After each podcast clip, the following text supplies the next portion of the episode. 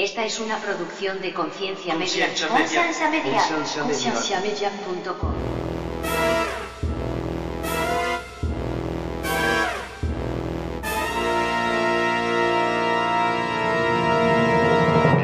Es una cosa increíble que el Mae compró Sonderban hace 30 años, no porque le interesaba exponer o ayudar a que la palabra de Dios fuera a, a llegar a todas las esquinas del mundo, sino porque el Mae dijo, esto es un negociazo. Hasta la fecha es el Sí, libro ¿verdad? más vendido del mundo, yo ocupo tener esta compañía. Y ahora cada vez que una Biblia se vende, Cierto, en- una de las en esas versiones. ver- pero es que versiones, ¿cuántas versiones? Estamos hablando que Sonderban tiene 350 versiones de la Biblia. Bienvenidos al programa de Conciencia, un programa que tiene como meta crear conversación y promover la autoeducación en las personas, enfocándose en preguntas y temas que por años han sido ignorados y vetados, y trayendo opiniones educadas y respuestas modernas a ideas tradicionales y pasadas de tiempo. Conciencia es una organización centrada en la existencia de Dios y en la necesidad de que las personas tengan las herramientas necesarias para poder defender aquello en que ellos creen.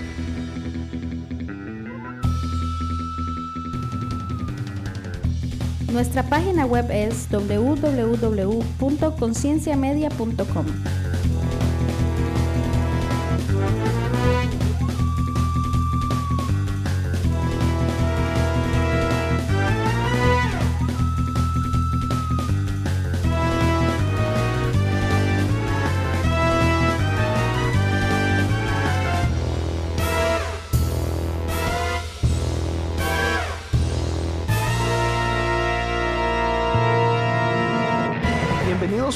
vez más al podcast de Conciencia. Mi nombre es Andrés Yo soy Frank Joya.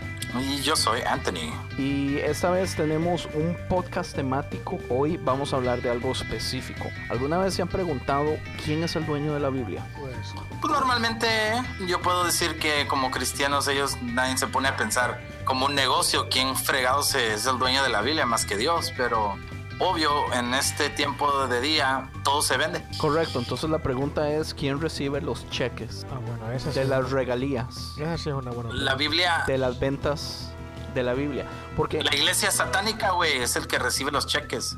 oiga, Bueno, un vato, un vato sí, un vato sí leí la vez pasada que un vato hizo un chingo de feria, un satánico, vendiendo Biblia. El asunto es esto, ah, de- por- porque de hecho, o sea, yo creo que tenemos mucho que hablar al respecto, hemos invertido bastante tiempo leyendo y, y haciendo research o research, como se diga, al respecto, pero vamos a hablar un poquito de estadísticas específicas de la Biblia y vamos a, a hablar entonces de quién es el que recibe eh, los cheques de las regalías de la Biblia. Entonces, para que sepan, ah, el dueño de la Biblia relativamente no es Dios, porque a Dios no le llegan esos cheques, que yo sepa. Y si se los mandan, cu- ¿cuál sería la dirección? El- el- ¿Cuál sería el Avenida, qué? Avenida Cielo 777. En, en el paraíso. Ajá. Y el zip No, güey. No, sería Avenida ah, Calle de Oro, güey. Ah, bueno, por ahí va. correcto. Y la ciudad Nueva Jerusalén. Correcto. Apartamento 777, güey. Puta madre, no tiene ni para casa, tiene que ser apartamento. Yo pensé que iba a ser No, una man. huevo, Sí, güey. huevo. Sí, güey, sí, porque No, ahí no vamos a estar ahí. pues, La Biblia dice que los cielos y la tierra pasarán, güey. Yo pienso que los primeros cinco segundos fue vacilón, ya después de expandir tanto la broma, eh, le echamos a perder. Más la Biblia.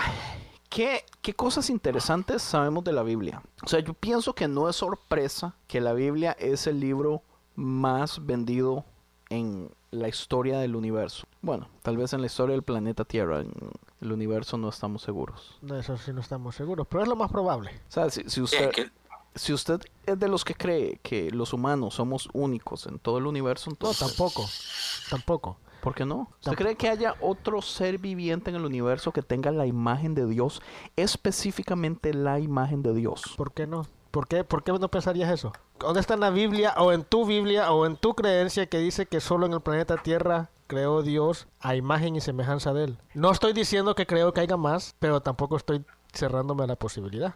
Pero lo que pasa es que yo, yo en lo que leo de la Biblia, dice que él creó y creó y creó y, y- y después se le ocurrió hacer uno específico a imagen de él. Uno solamente. Bueno, y de- después Eva. Por eso te digo, entonces tú crees que la, la, la historia de Adán y Eva en realidad solo es una persona. Juepucha, Francisco, no, eso no es lo que yo creo. Eso es lo que me estás diciendo. Sí, eso no. Yo honestamente yo soy más afín a la historia o a la teoría bíblica de que habían muchas razas o muchas tribus como Adán y Eva y que posiblemente había muchos paraísos específicos y que a mucha gente se le hizo pasar la prueba y que todos fallaron. Estilo Matrix. Estilo Matrix, sí, no, no, porque, porque yo supongo que todas estaban pasando al mismo Al tiempo. mismo tiempo, posiblemente, posiblemente, sí. Pero Matrix había pasado muchas veces y lo mismo. Correcto. Por eso dije estilo Matrix, no Eh, igual. eh, ok, sí, estilo Matrix, en donde, ah, digamos, Dios hizo unos 500 paraísos, puso unas 500 parejas, ah, dejó a todos que le pusieran nombre al animal, y perdón. le puso a uno Andrés. que le pusieran nombre a los animales, y se le prohibió a todos un árbol en específico, y a todos se les dijo no coman de este. Pero en el de Adán y Eva se le prohibieron dos árboles, ok, sigue. Ok, a todos se les prohíben dos Oh, ok, árboles. ok, ok, ok, sigue. Y al final todas esas tribus terminan pecando. Entonces cuando Caín sale, bueno, cuando echan a Adán y Eva y Adán y Eva tiene a Caín y Abel y Caín mata a Abel y Dios le dice que se vaya y Abel dice que no quiere irse porque si se van lo van a matar. Que aquí es donde viene la pregunta, ¿quién lo iba a matar si supuestamente no había nadie? Pero la misma Biblia dice que Dios lo manda a la tierra de alguien. ¿Cómo es? De, de Ován, de Odán. Un baboso por ahí. Sí, le dice, váyase a tal tierra de aquí. O sea, ¿cómo, cómo que ya habían tribus, ya habían tierras a nombre de otras personas? Ok, entonces, ¿no, ¿no crees que también si no explica eso, no crees también que haya hecho otros planetas, mundos? Sí, me dio por la madre, Francisco. Tiene toda la razón. No tengo absolutamente nada que decir. Y está pasando prácticamente cosas similares que aquí. No lo mismo, pero decir, ok, esta es prueba para el cristianismo y mandó a Jesús también allá. O qué sé Y yo. todos tienen la imagen de y Jesús. todos tienen la Y imagen. hasta tal vez físicamente no, todos son diferentes, porque la imagen de Jesús no es física. Posiblemente. No sé. O sea, extraterrestres con la imagen de... Pero dime qué, qué- dime qué, qué, qué Tiene- tanto del universo toda- podemos ver nosotros. Nosotros no podemos ver ni el 0.000000001%. Y eso que si vemos, lo más que vemos, estamos viendo mucho tiempo atrás.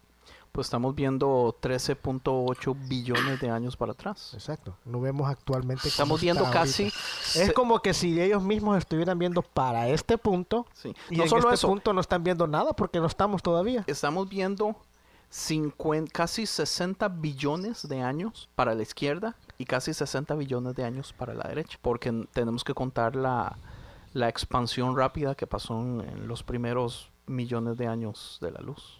Perdón, del de- universo. del universo. Entonces, si hubieran también allá, para acá estarían viendo lo mismo que nosotros nos parece. No, no lo mismo, pero por lo no, menos no podrían, porque nosotros tenemos un límite en lo que podemos ver por la cantidad de tiempo que ha pasado. Exacto, a eso me Entonces refiero. ellos no podrían vernos a nosotros porque también tienen un límite de tiempo. Exacto, a eso me refiero. No podrían vernos porque estarían viendo lo que pasó hace billones de años. Sí, sí, correcto. Así es que, Tiene toda la razón, mae. ok, sí. Pero esto es toda una teoría de todos modos. ¿ah? Pero es que no, no es teoría, es basado en la Biblia. En la Biblia, cristiana la evangélica Biblia que tú lees. cristiana evangélica que todos leemos, dice que cuando Adán y Eva salen del paraíso, ya había gente alrededor que no eran absolutamente nada de Adán y Eva. Ya habían otras tribus, de donde pucha salieron esas tribus. Ya, yo una vez le pregunté a alguien y me dijo, oh, eran que se habían casado con los primos, con los hermanos, con los... Yo dije, pero es que ya están afuera, o sea, ¿de dónde salieron? No me supieron responder. Pero primos con quién? Y esa es la cosa, eso es lo que yo dije, ya están afuera. Porque, porque yo ¿Será- entendería que será- Adán y Eva tengan hijas, aparte de Caín y Abel. Entonces, que sí existió el incesto antes. Lo que pasa es que el incesto no era problemático antes porque el problema que el incesto es problemático ahorita, perdón, repito, la razón que el incesto es problemático ahorita es por las mutaciones de los genes. Pero el primer hombre y la primera mujer creada, ¿qué mutaciones van a tener en sus genes? Usted sabe que en toda la historia de la humanidad es el mismo gen reproduciéndose, reproduciéndose. O sea, nosotros en el 2017 estamos hablando que tenemos el mismo gen que Adán y Eva supuestamente en el futuro solamente que es pues descompuestos, copia de copia de copia de copia de copia de copia de copia de copia copia, o sea, es por eso es que ahorita es problemático. Pero antes no. Antes no, es que no porque iba a ser problemático, si no iban Man. a haber defectos genéticos. Man, ¿quieren escuchar una cosita que escuché? Que ah, es- estaban platicando sobre por qué eh, en los ah, en los países así como ah, ¿cómo se llaman? Ah, Los musulmanes. No me diga que está Sí, hablando de Joe Rogan. sí, ma. Está hablando de los problemas genéticos y, y, Sí, ma. y la mutación. Yo escuché eso. Me Hijo de-.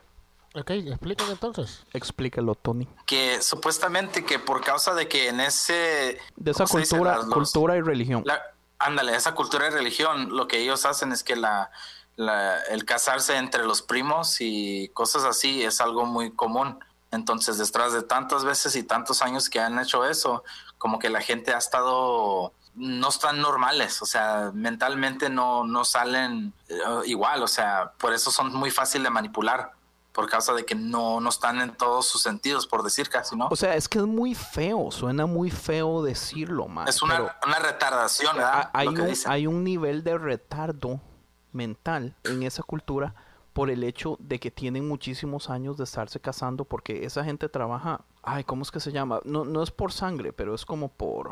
Bueno, la cosa es que ellos muy fácilmente ven mejores sangres que peores sangres, entonces ellos tratan de mantener una sangre específica y las familias solo se quedan entre sus familias y todo, man. Era causa de la Biblia. Sí, pero estamos en el mismo asunto. El gen, se está- el gen, o sea, O sea, cada ahorita, año que ahorita, pasa- ahorita sí. Pero antes ya estaba la ley de que no se podían casar con, con primos y hermanos. ¿Por qué cree usted eso. que pasan en la Biblia supuestamente? Que yo no me baso en esos números. Pero si usted cree que el mundo tiene 10.000 años, ¿por qué pasaron más de 2.000 o 3.000 años hasta que Dios les prohibió casarse con familiares? Porque antes no era necesario. Pero digamos, en el momento que pues estamos hablando, Moisés, cuando salen los 10 mandamientos y se hace toda esta lista de reglas específicas en donde por primera vez se trae que no se pueden casar entre familiares. O sea, ya había pasado bastante tiempo. Por muchísimo tiempo se estaban manteniendo entre ellos, entonces el gen se estaba echando a perder. Es la segunda, la segunda ley de la termodinámica, men. Se lo repito. No, te estoy escuchando. ¿Estás seguro? Fra- Frank se ve, pero bien, bien. Hecho Cara de pistola, pistola. Peor de lo que crees. Jinx. eh, ahora, ahora tienes que decirle nomás al Frank que es el cara de pistola ahora. Frank cara de pistola. Pero, anyway, es un, es, es un muy buen punto y nos salimos completamente del, Completamente, del tema. Solo por decir que la Biblia es el libro mejor vendido en el universo, lo cual me retracto. No necesariamente. Dejémoslo del planeta Tierra. El libro más vendido en todo el planeta Tierra. Pero no solo eso, es el más vendido, pero la diferencia al segundo más vendido, man, es gigantesca. De hecho, los números ni siquiera son exactos de cuántas Biblias se han vendido en la faz del mundo, man. No se puede. No se puede saber. Billones, yo creo, me imagino, a este punto. O sea, se cree que son alrededor como de unos 6 billones, pero se puede expander a unos 10 billones. O sea, de 10 a 6. O de 6 a 10. Chingo. ¿Cuánto, ¿Cuántos billones de humanos hay en la Tierra ahorita? No hay muchos. ¿Es 9? No me acuerdo, creo que eran como seis. Pues imagínese, el, el anual, cada año de todas las versiones de la Biblia se venden 425 millones de dólares. Ahora multiplica eso por unos 100 años, güey. Oh, bueno, pero lo que es, lo que son ventas relativamente. Hay a 7, 7 billones, casi 7 billones y medio fue la última encuesta que se hizo en el 2016. 7.6, 2017. Octubre. Oh, excuse me. Pucha, es que su teléfono, su teléfono es más nuevo. Pucha, man. 7.6, 2017, octubre. Mae, es, es increíble. Y no solo eso, sino el- en la cantidad de idiomas, digamos. Se cree que hay menos de 500 idiomas que ahorita tienen una Biblia completa. Pero se cree que son un poquito menos de 1500 idiomas en el mundo que tienen por lo menos un libro de la Biblia traducido a su idioma. Eh, eh, Lo que quisieras ver fue pucha. Yo tengo el número aquí donde dice el segundo segundo libro más vendido, Don Quijote. Uh-uh. No, no, no. no esto no, Quotations from the from the works of Mao Zedong. Mao Zedong, ya. Son las citas Con del presidente Mao Zedong. 820 millones de copias. ¿Y por qué a mí no me salió eso?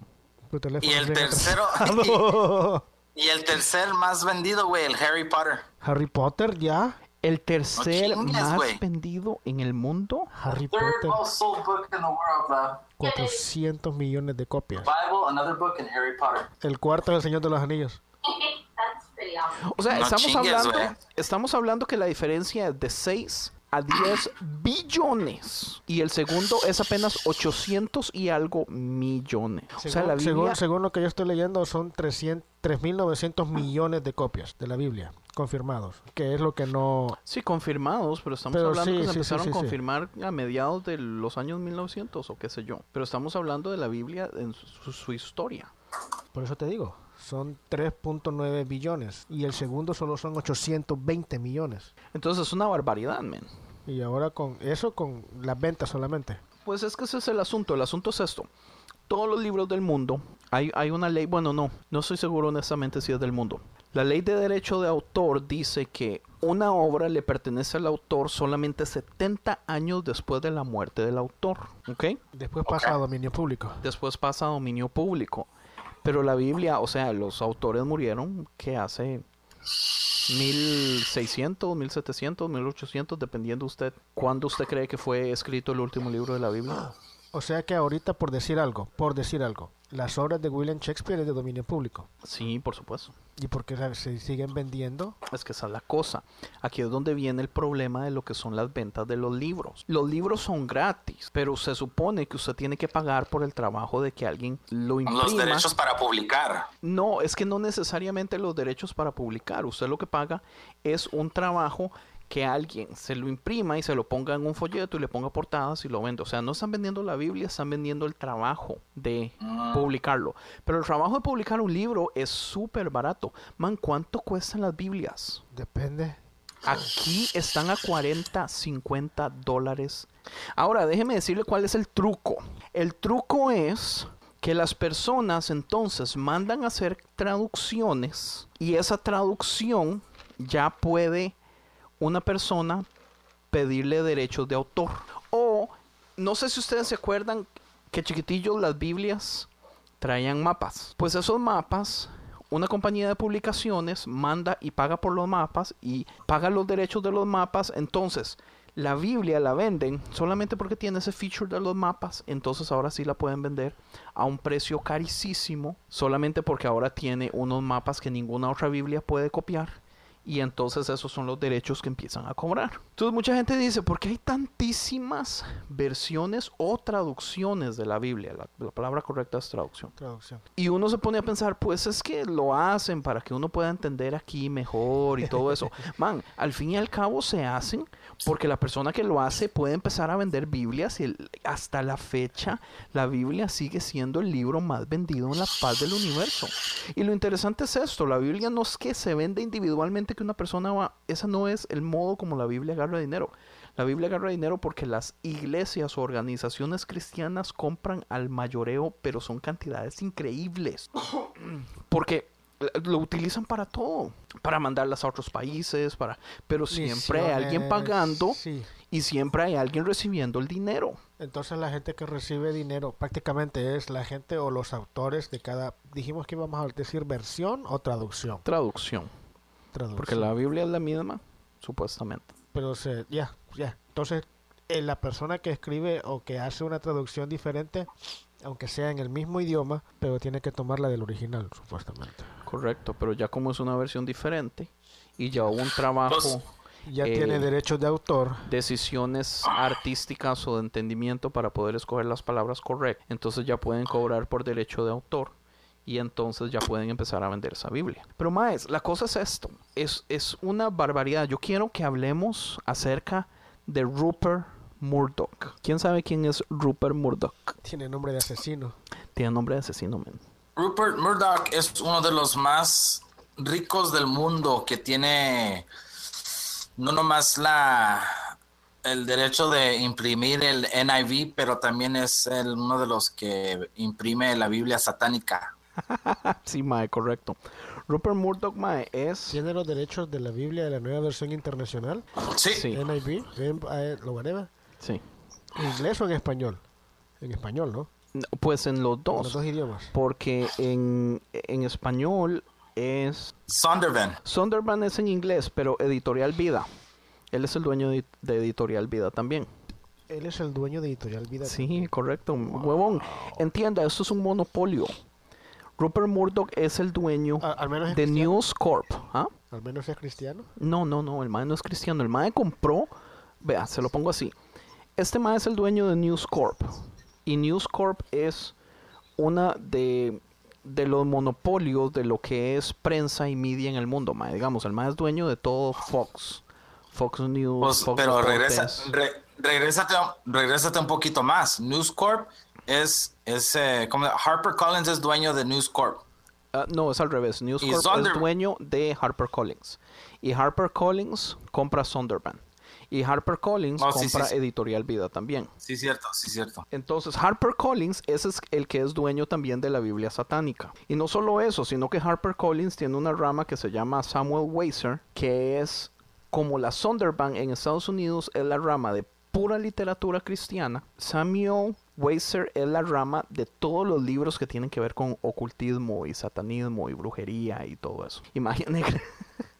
Y, Todo es bajo HarperCollins, que es la editorial más grande del mundo. Y News Corp es la dueña de HarperCollins, pero es la, la dueña también pues, de Fox. Y es la dueña de infinidad de revistas, infinidad de canales de, de televisión y news corporations y todo eso. Él también es el dueño de 20th Century Fox. Todo lo que viene siendo el Fox. Ahí está, sí, correcto. Man, tu, tu caricatura favorita, güey, es de, de, de Rupert Murdoch. ¿Cuál es la caricatura favorita de, de- Family Guy o Rick and Morty. Sim- los Simpsons. Los Simpsons, sí, los Simpsons es Fox. Entonces Sí, es ese increíble. vato- Ese vato, el, el capital neto de él es de 12.3 billones. Es una, es una cosa me hace solo poco. de increíble. Es una cosa increíble que el Mae compró Sonderban hace 30 años, no porque le interesaba exponer o ayudar a que la palabra de Dios fuera a, a llegar a todas las esquinas del mundo, sino porque el Mae dijo, eso es un negociazo. Hasta la fecha es el Sí, libro ¿verdad? más vendido del mundo. Yo ocupo tener esta compañía. Y el Mae compra Sonderban. Y ahora cada vez que una Biblia se vende, En esa versión, en, en- una de las ver- versiones. pero es que versiones, ¿cuántas versiones? Estamos hablando que Sonderban tiene 350 versiones de la Biblia. 350. Estamos hablando de que la Precious Moments es de, de, de. Estamos hablando que, que la versión de... Ay, man, hay versiones de todo. Hay, hay Biblias para surfers. Hay Biblias eh, de guerra, de camuflaje. Y él no sabe nada de la Biblia. Ah, pu- Pues yo, yo no sé, porque déjeme decirle que tristemente hay muchos evangélicos que son un poquito ignorantes y hay muchos ateos que saben más de la Biblia Exacto. que gente cristiana. Entonces yo no sé cuánto sabe de la Biblia, tal vez sabe mucho. Ese vato se hizo millonario de editoriales o ya tenía dinero antes. No, el Mae siempre había sido multimillonario. El Mae agarró Sonderban porque iba a ser más plata para él, así como otro negocillo. Pues lo mismo que le pasó a este vato en el 2015, men. Este, ¿cómo es que se llama? Trevor McKendrick. ¿Sí han escuchado de él o no? No, no, no, nunca. Bueno, no fue, no fue en el 2015, fue en el 2012. Trevor McKendrick es ateo y él hace 100 mil dólares aproximadamente al año vendiendo Biblias. Hace de 8, Estamos en el... de 8 a 10 Está- mil dólares al mes vendiendo Biblias solo en Apple App Store. Man, estamos en el, en el negocio equivocado, güey. Es increíble. A mí lo que me parece increíble es que la Biblia es gratis. La Biblia es... eh, ¿Qué fue lo que usted dijo? Dominio público. De dominio público. O sea, ¿cómo es que esta gente hace plata vendiendo algo que es, es como, como las compañías que venden agua, huevón?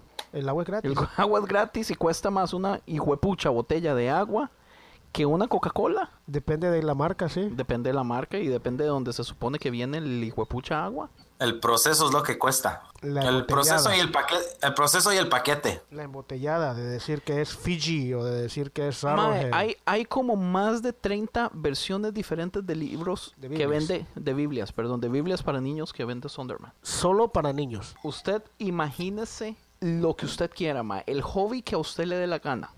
Por ejemplo, Biblia para músicos. Biblia para podcaster. Yo creo que ahorita van a hacer una Biblia para podcast. Deberíamos de hacerla nosotros. Pero digamos, Fórmula 1 existe. Deberíamos de hacerla nosotros, men. Yo creo que yo voy a hacer una Biblia Debería, para no, podcasters. o sea, es egoísta. Deberíamos de hacerla y te estoy diciendo entre los tres y tú Es que, es que se me acaba de ocurrir una super idea, men.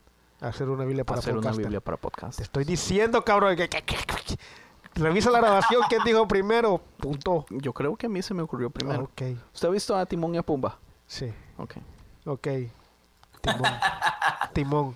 Sí, yo soy un poquito así como Timón, man. Ma, es, es, es una, es increíble. Y la nueva versión internacional es la Biblia que más se está vendiendo en este momento. Pero, no, no, no. Pero, bueno, es, es la que ha estado teniendo más gross.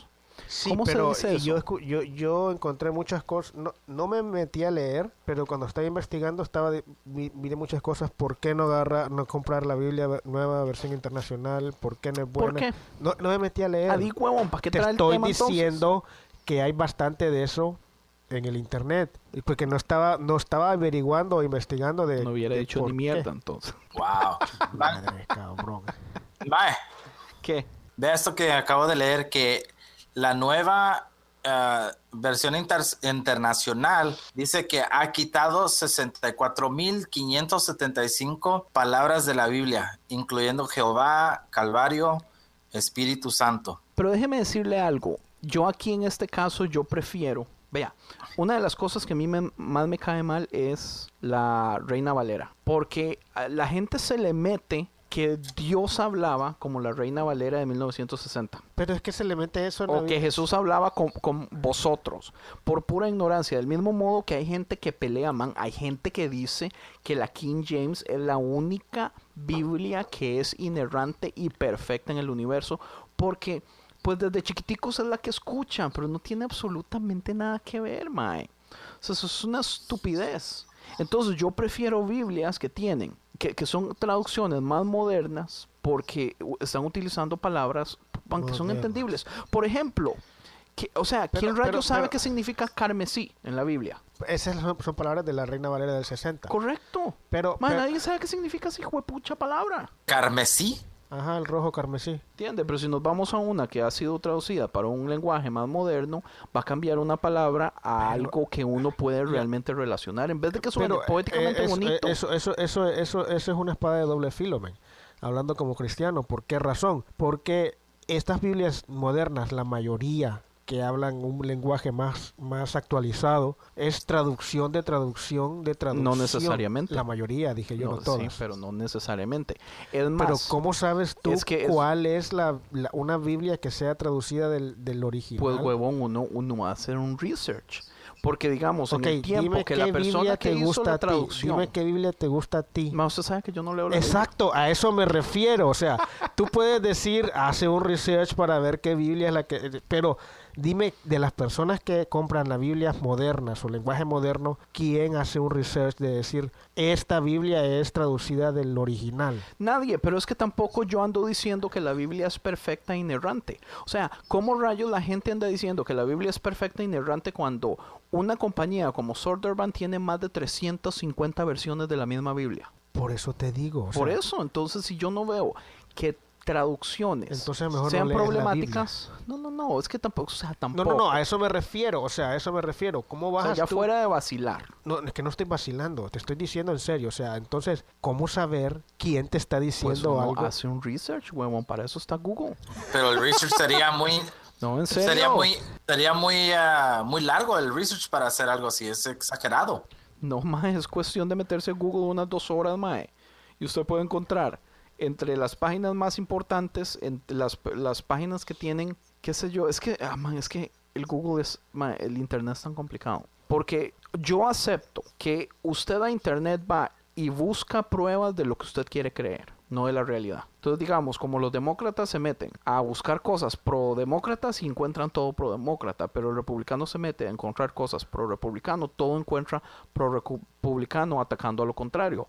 Del mismo, los ateos se, venden se meten a buscar de ateísmo y van a encontrar todas las pruebas del universo de que Dios no existe, pero los cristianos se meten a buscar de cristianismo y van a encontrar todas las pruebas de que el ateísmo no existe. Es complicado, yo sé que el internet es tan exageradamente grande que si usted busca lo que usted quiere buscar, usted lo va a encontrar.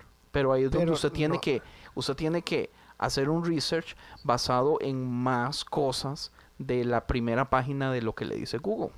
Y usted tiene que hacer su research basado en personas que tienen cierto estatus y cierta, eh, ¿cuál es la palabra? Cierto eh, nivel de estudios o cosas que usted ya respeta porque ya conoce el historial de cierta persona para saber, ok, qué, qué es lo que tiene que decir esta persona. cae- caes en lo mismo, caes en el mismo, en el mismo problema. Porque si tú te vas a buscar ah, como cristiano, como cristiano. si tú te vas a buscar como cristiano cierto tema, tú vas a buscar las personas que este piensan Pero es que usted ya, ya admira a usted cierto tipo de personas. Por ejemplo, exacto, exacto. yo desearía saber qué tienen que pensar los chavalos de Reasons to Believe, cuál es la mejor Biblia. Exacto. Y esa, eh, la opinión de esa persona va a tener más influencia en mí. en ti, pero no necesariamente en vez de, digamos, si, decir- si preguntamos a este mae que se llama Ferguson, que es el, el que, que Ronnie admira, que es un cristiano a conservador, si sabe cuál es, ¿verdad? Sí, ya, ya, ya lo he escuchado. ¿Entiende? Lo que él tenga que decir a mí me vale madre. Exacto. Es lo mismo que dijiste al principio. Tú vas a ir a buscar así pro-demócrata y vas Sí, a encontrar pero Es que, pero es que también yo no solo voy a ir a buscar al primer zampaguadas que me aparezca, yo voy a buscar gente que ya tiene historial, digamos, los Historial de cosas Reason, que tú, que tú, que tú crees. Pero, pero es que los chavalos de Reasons to Believe, todos tienen PhDs, todos tienen masters, todos tienen historial, que Pero es no- algo que usted puede poner en una balanza y tiene más peso que, digamos, lo que yo puedo opinar. Exacto, pero a lo que yo me refiero es que así como hay gente que tiene PhD, conocimiento, historial y todo apuntando a un lado, hay gente que tiene PhD, conocimiento y todo apuntando al otro, hablando Sí. del mismo tema. Sí, yo, yo eso lo entiendo. Pero y tú te vas a te vas a ir siempre inclinándote a la persona que tú crees más. Pero es que esa es la historia del humano, huevón. Por eso te digo, o sea, no sales de lo mismo. O sea, no pero- puedes decir, esta Biblia, es, metiéndonos siempre en el tema, esta Biblia es la más, la más aceptable porque es la que viene directamente de, de los originales traducida. Yo eso lo entiendo. Entonces, por eso mucha gente, por eso se mete a estudiar lo que viene siendo el griego y el hebreo. Eh, Correcto. Lo cual, eso es algo que yo no voy a hacer. De hecho, yo tengo una prima que tiene como cuatro o cinco años, creo, de estar estudiando hebreo porque la mae es, o sea, la mae es hardcore en la Biblia. De hecho, yo ya hablé con ella para ver si, si la invito y le da mucha vergüenza. Dice que no se le antoja mucho porque no cree que se pueda desenvolver bien hablando, pero estoy intentando de todas formas convencerla. Pues habla contigo, ¿no? Sí, y sí, tú pues eres una de las conmigo. personas más complicadas para hablar. Su abuela, pero hablamos por texto, es diferente. por Messenger. Pocas veces hablamos así como de voz. Pero, pero es que, pero es que la historia, o sea, mi punto es esto: si el debate estuviera cerrado, si hubieran pruebas suficientes para decir esta es la correcta, pues eh, eh, sería la popular. Pero el debate nunca se va a cerrar. Entonces, ¿para qué darle tanta importancia al debate? Si al fin y al cabo, pues estamos en las mismas. O sea, es que es complicado, pero por eso es, es una de las razones que yo digo, ¿para qué aferrarme tanto a algo que ni siquiera sabemos qué tan confiable es? Pero ¿por qué no sacar lo bueno de, pues, de lo que tenemos? Pues eso es lo que te estoy diciendo. O sea, siempre van a haber mínimo dos, dos lados completos. Correcto. Pero, pero ¿y entonces qué hacemos? Porque digamos, a mí la nueva versión internacional no me molesta para nada, especialmente en inglés. Cuando tenemos que leer en inglés, man, yo la King James, de, yo la King James de un párrafo de digamos 60 palabras, yo entiendo el significado de 15, porque es un lenguaje extremadamente viejo. O sea, si estamos hablando que la Reina Valera de 1960 es, tiene un montón de palabras que en este momento no se entienden, Madre, la King James, ¿cuándo terminó esa traducción? ¿Fue en los años 1500 o algo así o no? King James, no me recuerdo. Perdón, fue en 1604 y terminó en el 1611. Pero, madre, ¿cómo rayos uno realmente va a entender eh, ese idioma? Es igual que en el de la Reina Valera. Bueno, no igual, pero No sería lo igual. mismo pero en el sentido de vosotros hacéis esto, cosas así. Yo creo que si tú haces una Biblia, dirían ustedes, chingados cabrones, hagan esto y ya. ¿Por, por qué no? Por eso te digo, haz una Biblia. Si, al fin y al cabo usted lo que quiere dar es, es la idea central. Ahora, si usted cree, y, y es que aquí es un problema que esto va a ser un debate que vamos a tener con alguien, yo ocupo buscar a alguien que nos venga a decir que la Biblia es realmente palabra por palabra por palabra que es la palabra de Dios, o que es dictada por Dios, o que es perfecta, ¿Conoces a alguien inerrante. No creo que nadie sea. Bueno, pero si algún oyente conoce a alguien y nos lo quiere recomendar, pues nosotros felices. Porque eso es algo que yo no creo. Y digamos, con las pocas personas que he tenido el placer de poder, porque digamos, Ronnie es uno. ¿Él cree eso? Ay, man, Ronnie es lo más contradictorio del universo. ¿Cree que la Biblia es Sí, palabra por palabra? perfecta, palabra por palabra por palabra. Él no sabe que hay varios versículos en muchas versiones que Yo han creo sido que no, añadidos. yo creo que no. Pero mi punto es eso, digamos, con las pocas personas que yo he invertido poco tiempo hablando de esto, mae, eh, con poquito de información acerca, digamos, de las cosas como las que usted estaba mencionando, pues ya, ya no tienen nada que decirme. Eh, No, no me ayudan en nada. No es que yo quiera pelear, es que yo quiero información, la información no la tiene. Si usted cree que la Biblia es un libro escrito por humanos acerca de la relación de Dios con nosotros como humanos, entonces, ¿qué importa si cambiamos palabras para tratar de exponer mejor la idea central? O sea, Jesús hablaba en parábolas, pero sus parábolas eran específicamente del tiempo de Jesús, de la cultura del tiempo. Si yo no conozco de la cultura, si yo no conozco de la historia, si yo no conozco lo que estaban pasando en ese tiempo económicamente, socialmente, en lo que era políticamente con la iglesia, eh, perdón, con el imperio romano, man, la, la mitad de las parábolas, pues yo no las voy a entender. O me voy a quedar apenas con media historia. No, pues nadie las entendía. Según, según, según, según, no las entendía es que nadie. yo no creo que fuera así. Así sea, dice la cierto. Biblia. La Biblia dice Es eso. Ajá, que la gente no, no entendía las parábolas de Y por Jesús. eso hablaba así, porque para que nadie le entendiera. Eso es otra cosa rara, que Jesús enseñaba en parábolas para que nadie le entendiera. Y después venía y agarraba a los doce más cercanos, o no sé si a los doce o a todos los discípulos, porque los discípulos no era eran doce. un montón. No, soy, no estoy seguro si eran solo los doce que agarraba y O les iba y les explicaba. Pero la gente no lo entendía. Yo creo que él les Gente bonito. más tonta, man, por no mentir. No, pues esa es la cosa, o sea, tú puedes entender las parábolas ahorita y un montón de pastores predican y, y entienden y todo. Pero, o Pero sea, digamos, digamos, la, la parábola del, del buen samaritano. O sea, si usted solo la lee sin saber las diferencias sociales entre los samaritanos y los judíos, o sea, la historia, pues usted no, no, no se llena bien más que, oh, uno fue buena gente y el otro, que se supone que tenía responsabilidades y que tenía estatus religioso y como sea, no ayudó y el samaritano sí. Pero en ese tiempo, pues la gente sabía quién era un samaritano. Entonces, en ese eso. tiempo el mensaje pues les estaba dando, era como una patada por los pero que huevos no a la gente. entendían tampoco. Mae, pero ¿cómo puede decir que no van a entender también? La Biblia dice, no les entendían, por eso hablaba en parábolas para que no les entendieran. O sea, yo, o sea, tú me puedes decir eso a mí, pero si la Biblia dice que por eso hablaba así para que no le Yo entendieran, no sé, huevón. entonces, Pues, es otra, una cosa más que no entiendo, eh, que meto a la lista de las cosas que no entiendo de la Biblia. Eso es lo que dice la Biblia, ¿cierto, Tony? Tú que lees la Biblia, ya que, este, ya que este no. Sí, sí, sí. Él hablaba en parábolas porque no le entendían, porque, o sea, para que no le entendieran. Después se llevaba a los discípulos a explicarles. Y es vacilón porque Jesús, Jesús en su mayoría del tiempo hablaba en parábolas. Pero nosotros no podemos aceptar que la Biblia en su totalidad tal vez no sea perfecta, inerrante, sino que también pueda ser, digamos, Génesis. ¿Quién quita que Génesis simple y sencillamente es una historia sencilla de un modo parabólico? Esa palabra está mal dicha, ¿no? de un modo como parábola para dar a entender un- un- una idea central que es Dios creó todo. Pero Una- nosotros, una- una vez nosotros sobre nos Génesis. obligamos a hacerlo literal cuando decimos, pucha, toda, todo muestra que Jesús no hablaba literalmente. A él le encantaba dar metáforas. Ah, ah, ah, Entonces, ah. Sí, ¿tú y esas crees? metáforas son parábolas. Sí, yo sé. Por eso. Por eso. Entonces, ¿qué es la necesidad de los cristianos de tener que hacer todo literal? Es que no son todos, men. Tú estás metiendo a Ronnie en todo ahora. Más del 51%. Tú estás metiendo, estás, estás cometiendo el error. Más ¿Qué te dijo tu del amigo? 51%. Tú estás diciendo lo que tu amigo te dijo. Ok, pero hablemos de los latinoamericanos. ¿Usted cree que es más del 51% que cree que todo es literal?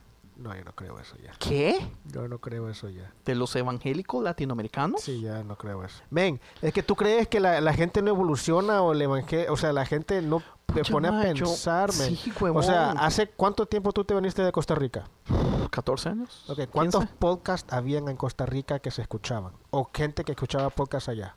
Ma, los podcasts oficialmente, si no me equivoco, se inventaron en el 2004. Ok. Y yo me vine en el 2002. Ok. So, eso quiere decir que la gente no escuchaba podcasts en ese entonces. Es que no existía. Exacto. A eso, a eso voy. Entonces, han habido podcasts que han venido a cambiar la forma de pensar de las personas por dos pelones, tres pelones que han dicho, ok, yo pienso esto respecto a esto. No estoy hablando directamente de la Biblia. Sí, ta- tal vez un ejemplo mejor, en vez de podcast, podríamos decir videos de YouTube, que tal vez lo tiene más más- influencia. Ok, pero entonces ha habido gente que ha visto y dicho, ok, es cierto lo que dice este, es cierto lo que dice este otro respecto O a esto. yo nunca había pensado esto de este modo y Exacto. me deja Entonces, yo por ese lado, yo sí pienso que la gente ha evolucionado su forma de pensar en muchas cosas. No necesariamente se va a quedar el mismo pensamiento. Porque lo que nosotros hacemos es lo mismo, decir, men, dejen de pensar de la forma en que se nos ha venido diciendo todo este tiempo. Y yo sí creo que la gente ha cambiado, no te digo todo mundo, pero sí ha cambiado su forma de pensar y ya ha dicho, ok, esto sí es cierto, sí me puedo preguntar esto. Ya no puedo hacer Una- las cosas solo porque me han dicho que esto es malo o no puedo hacer las cosas solo porque me han dicho que esto es bueno. Y una de esas personas por gran mayoría es Andrés. Muy posiblemente. Porque yo sé que Andrés ha cambiado su forma de pensar de- re- en cuanto a la Biblia, en cuanto a Dios, Uy, man, yo- en cuanto al cristianismo, en los últimos cinco años por lo menos. Uy, rajado. Y de Exacto. hecho, de hecho, a mí Pero- hasta tristeza me da pensar todo lo que yo estoy hablando hoy y en cinco años todo Pueda lo que, que ya va a haber cambiado de nuevo. Exacto. La, evolución aquí en es una cosa años. bella, man. aquí Aceptemos, en- la evolución es una cosa que iba a decir hijo de pucha. De que cinco años De aquí en cinco años Andrés ya no va a ser cristiano para nada, güey. Ya, ya haber salido del closet. no, ya, ya valió madre, güey. No creo. Todavía va a estar en el closet. No sé, man. Hace un par de podcasts atrás dijiste que iba a salir del closet. No, no, no, yo, creo todavía, sí. yo todavía creo en Dios. Lo que pasa es que es vacilón, pero yo siento que cada vez más creo en Dios. Todavía creo en Dios. todavía ya dan No, la eh, opción, no. todavía dan la opción de decir, no, Es yo que voy a dejar de creer en Dios, pero todavía no. Es, es problemático porque yo sé que hay mucha gente que dice, man, usted, o- honestamente usted suena como un ateo. No, pues yo te digo, o sea, yo estaba hablando hace, hace como dos semanas con un amigo, men, cristiano, y me dijo, hay veces que lo pongo a oír, pero es que ustedes como que no tienen nada que hacer, men, porque ustedes no son nada cristianos. Así me dijo, él es cristiano. Y yo le dije, men, es que ese es el problema que tenemos. Para los cristianos somos unos herejes y para los no cristianos somos demasiados cristianos. Entonces estamos en un limbo. Yo, Sí. yo quiero decirles que yo me he estado leyendo ese libro que se llama The Righteous Mind. Eh, el subtítulo es Cómo personas buenas llegan al punto de dividirse por cosas como política y religión. Man, ese libro está increíble. Y ese libro habla mucho acerca de la mentalidad tribal o de tribu de las personas que simple y sencillamente la gente se aferra a sus creencias basados en la cultura o por donde nacieron. Pero ese man alaba a las personas que logran salir de ese pensamiento cerrado que solamente creen las cosas porque culturalmente se les ha enseñado. Y yo siento pues que nosotros estamos haciendo eso. man. O sea, Man, ¿cuántos cristianos cree usted que toman su tiempo para ponerse realmente en los pies de personas que no creen en Dios y ver las cosas, ver digamos una institución entera desde los pies de una persona que no cree en Dios? Eso es lo que yo siento que yo he estado haciendo desde hace rato. Por eso es que hay muchas cosas que me están molestando. Ma, yo creo que hasta en muchas ah, perspectivas, yo creo que la, la cultura hispana no somos muy diferentes a la cultura musulmán. Es, es cierto, muy, muy, muy, muy, muy acertado. Es cierto. Sí, no, no hay gente, o sea, ese es el problema. No que- se casan que- con los primos, eso sí, pero hay que Pero sí, le- sí les echan los perros. ¿Hablas por experiencia propia o qué ondas? Tony. No, yo no. Todos mis primos están en México, yo casi ni, ni los conozco, la verdad.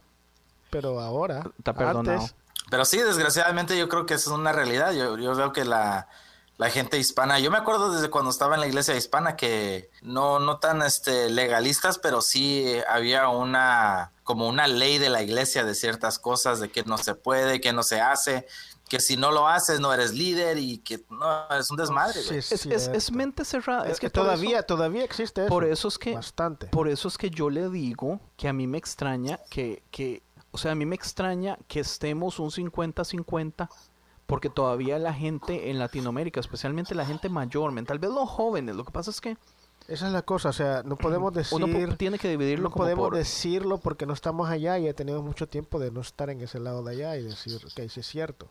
Pero digamos, los pocos jóvenes que todavía están yendo a la iglesia y son aferrados y aman la iglesia. Y, Pero en Latinoamérica es diferente que aquí, loco. Háblame de Guatemala, El Salvador, Colombia.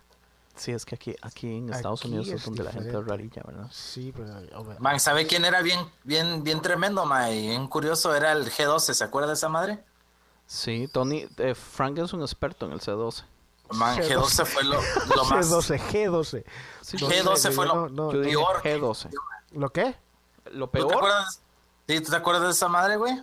Sí escuché, nunca estuve en ninguna iglesia bajo G12, pero Cabrón, cuando güey. estaba eso de moda, este, men, todos los cristianos estaban atacándolo. Ya. Pero, pero ¿cuáles cristianos? Los muy fundamentales. Mm, No, lo- yo creo que eran los que eran no tan fundamentales, porque el G12 era muy estructurado, pero estructurado muy extremadamente. Pero es que era estructurado basado en la idea de que Jesús tenía 12 discípulos, entonces usted tenía una responsabilidad de tener una cierta cantidad de personas a las cuales Ey, usted... pero es que la iglesia donde tú ibas estaba bajo el G12, eso sí No, recuerdo. no estaba G12, pero sí yo agarraba muchas de las ideas. Pero oficialmente que fueran parte, no. Oh, bueno, Pero es que, pero es que de eso se trata el mundo, huevón. Digamos, la iglesia, yo siempre he dicho, ¿por qué las iglesias no hacen una lista de las cosas nuevas y dicen, esto sí me gusta, esto no, esto no me parece, esto no lo entiendo, voy a averiguar más, esto aquí sacamos lo bueno, sacamos lo raro, sacamos lo, lo que no me gusta. lo hacen. Pero tú, estás- tú estás diciendo que las Pero, iglesias pero hagan eso eso. no es malo. Sí, Pero eso o sea, que tiene de Entonces- malo? Oh, Bueno, para mí yo creo que yo lo miro de otra manera muy diferente que si eres una iglesia con un pastor que está realmente siendo dirigido por el Espíritu Santo, entonces no es qué es lo que queremos, sino es que qué es lo que él está escuchando del- de dirección del, de Dios. O sea, que, ¿a dónde te está llevando? Lo que pasa es que ahí ah, es, ah, ya, ya para mí eso es problemático también. Porque yo no, yo no sé si será mi cultura rebelde, Yo creo que sí. pero yo no sé por qué yo siento que una iglesia tiene que ter- tener multifacetas. Y sí tiene que haber una visión específica y usted tiene que por lo menos estar de acuerdo en la mayoría de esa visión, pero no quiere decir que usted tiene que ciegamente seguir una visión. Y yo creo que las diferentes ramas, o, digamos, siendo un cuerpo, la iglesia es un cuerpo, yo creo que yo puedo venir a traer cosas a esa visión. En vez de yo ser un seguidor, mi misión, en vez de seguir ciegamente una visión, es expander la visión con ideas nuevas. Entonces eso no hace que solo el pastor tenga la visión, eso hace que toda la iglesia tenga una visión y que esa visión pues crezca y se expanda. Pues lo que yo recuerdo es que las iglesias siguen la visión del pastor. O la iglesia tiene la misma visión del pastor. Pero es que, por eso es eso imposible. hace- Una iglesia Ok, de ¿cuál 8 es- mil personas, Una la de iglesia nosotros pequeña. es de 200 Ok, ¿cuál es la visión del pastor? De tu pastor. a misiones. Esa es la visión. No, eso es muy, eso es muy general, güey. Ajá, eso te iba a decir yo. O sea, ¿cuál es la visión de tu pastor? ¿Y qué es lo que tú dices que le añades a la visión de tu pastor? ¿O cómo es que tú estás de acuerdo en la visión de tu pastor? O sea, tú siendo miembro de una iglesia Desgraciado, Frank. y aparte de siendo miembro de una iglesia, siendo uno de los líderes más grandes en la iglesia donde estás. Ok, no, no, no estoy seguro. yo, yo esperaba que me dijeras algo más. No estoy seguro. O sea, yo sé que al pastor le apasionan las misiones. Sí, pero ese es un aspecto que muchas de las iglesias tienen igual. Sí, nomás sé. hay unas que las hacen más que otros. Pero O sea, tal, para vez mí mi eso punto, no es... tal vez mi punto es, a mí no me interesa tanto saber letra por letra cuál es la visión del pastor, porque yo apoyo al pastor en lo que él quiera. Hay Ciegamente, cosas- entonces. No, no, no, no, no.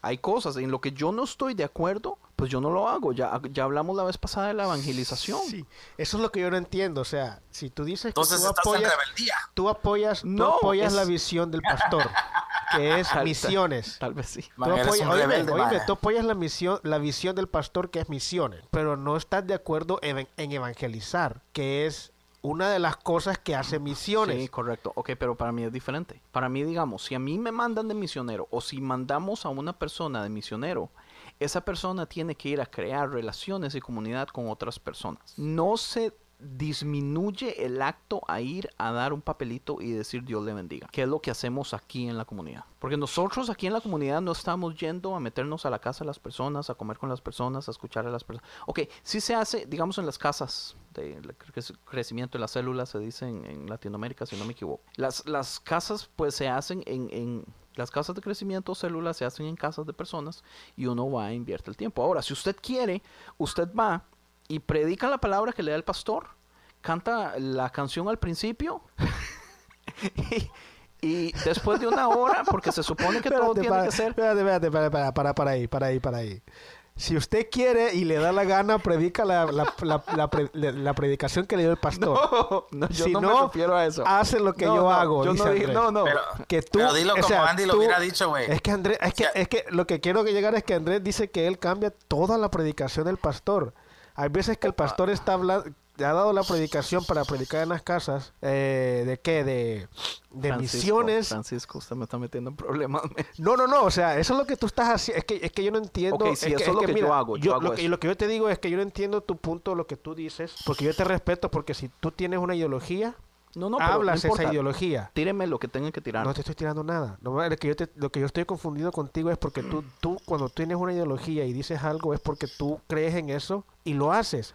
Pero ahorita te estás Sí. contradiciendo porque dices una cosa y yo que te conozco veo que no estás de acuerdo en eso. Ok, déjeme aclararle este punto entonces. A lo que me refiero es, las reglas se supone, ocupa ir a... Las reglas no te aplican a ti, güey. No, no, no, no, oiga, oiga.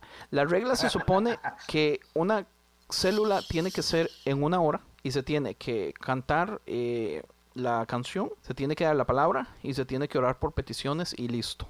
Ya después de ahí usted se puede ir a la casa, ¿entiende? En mi opinión, eso no sirve para absolutamente nada si usted no está creando realmente comunidad con las personas a la, a la casa que usted está yendo. Si usted no está hablando con ellos, si usted no les está preguntando, si usted no está conociendo de sus vidas, si usted no está averiguando dónde trabajan, quiénes son sus familiares, cuánto tienen de estar en este país, ¿entiende? Ahí es donde yo digo, mae, comunidad es conocernos, es invertir tiempo, es aprender más. Eso Lo es- de la palabra, Eh, no, no, no. antes que sigas ahí. Eso es lo que te decía antes de que empezáramos el podcast.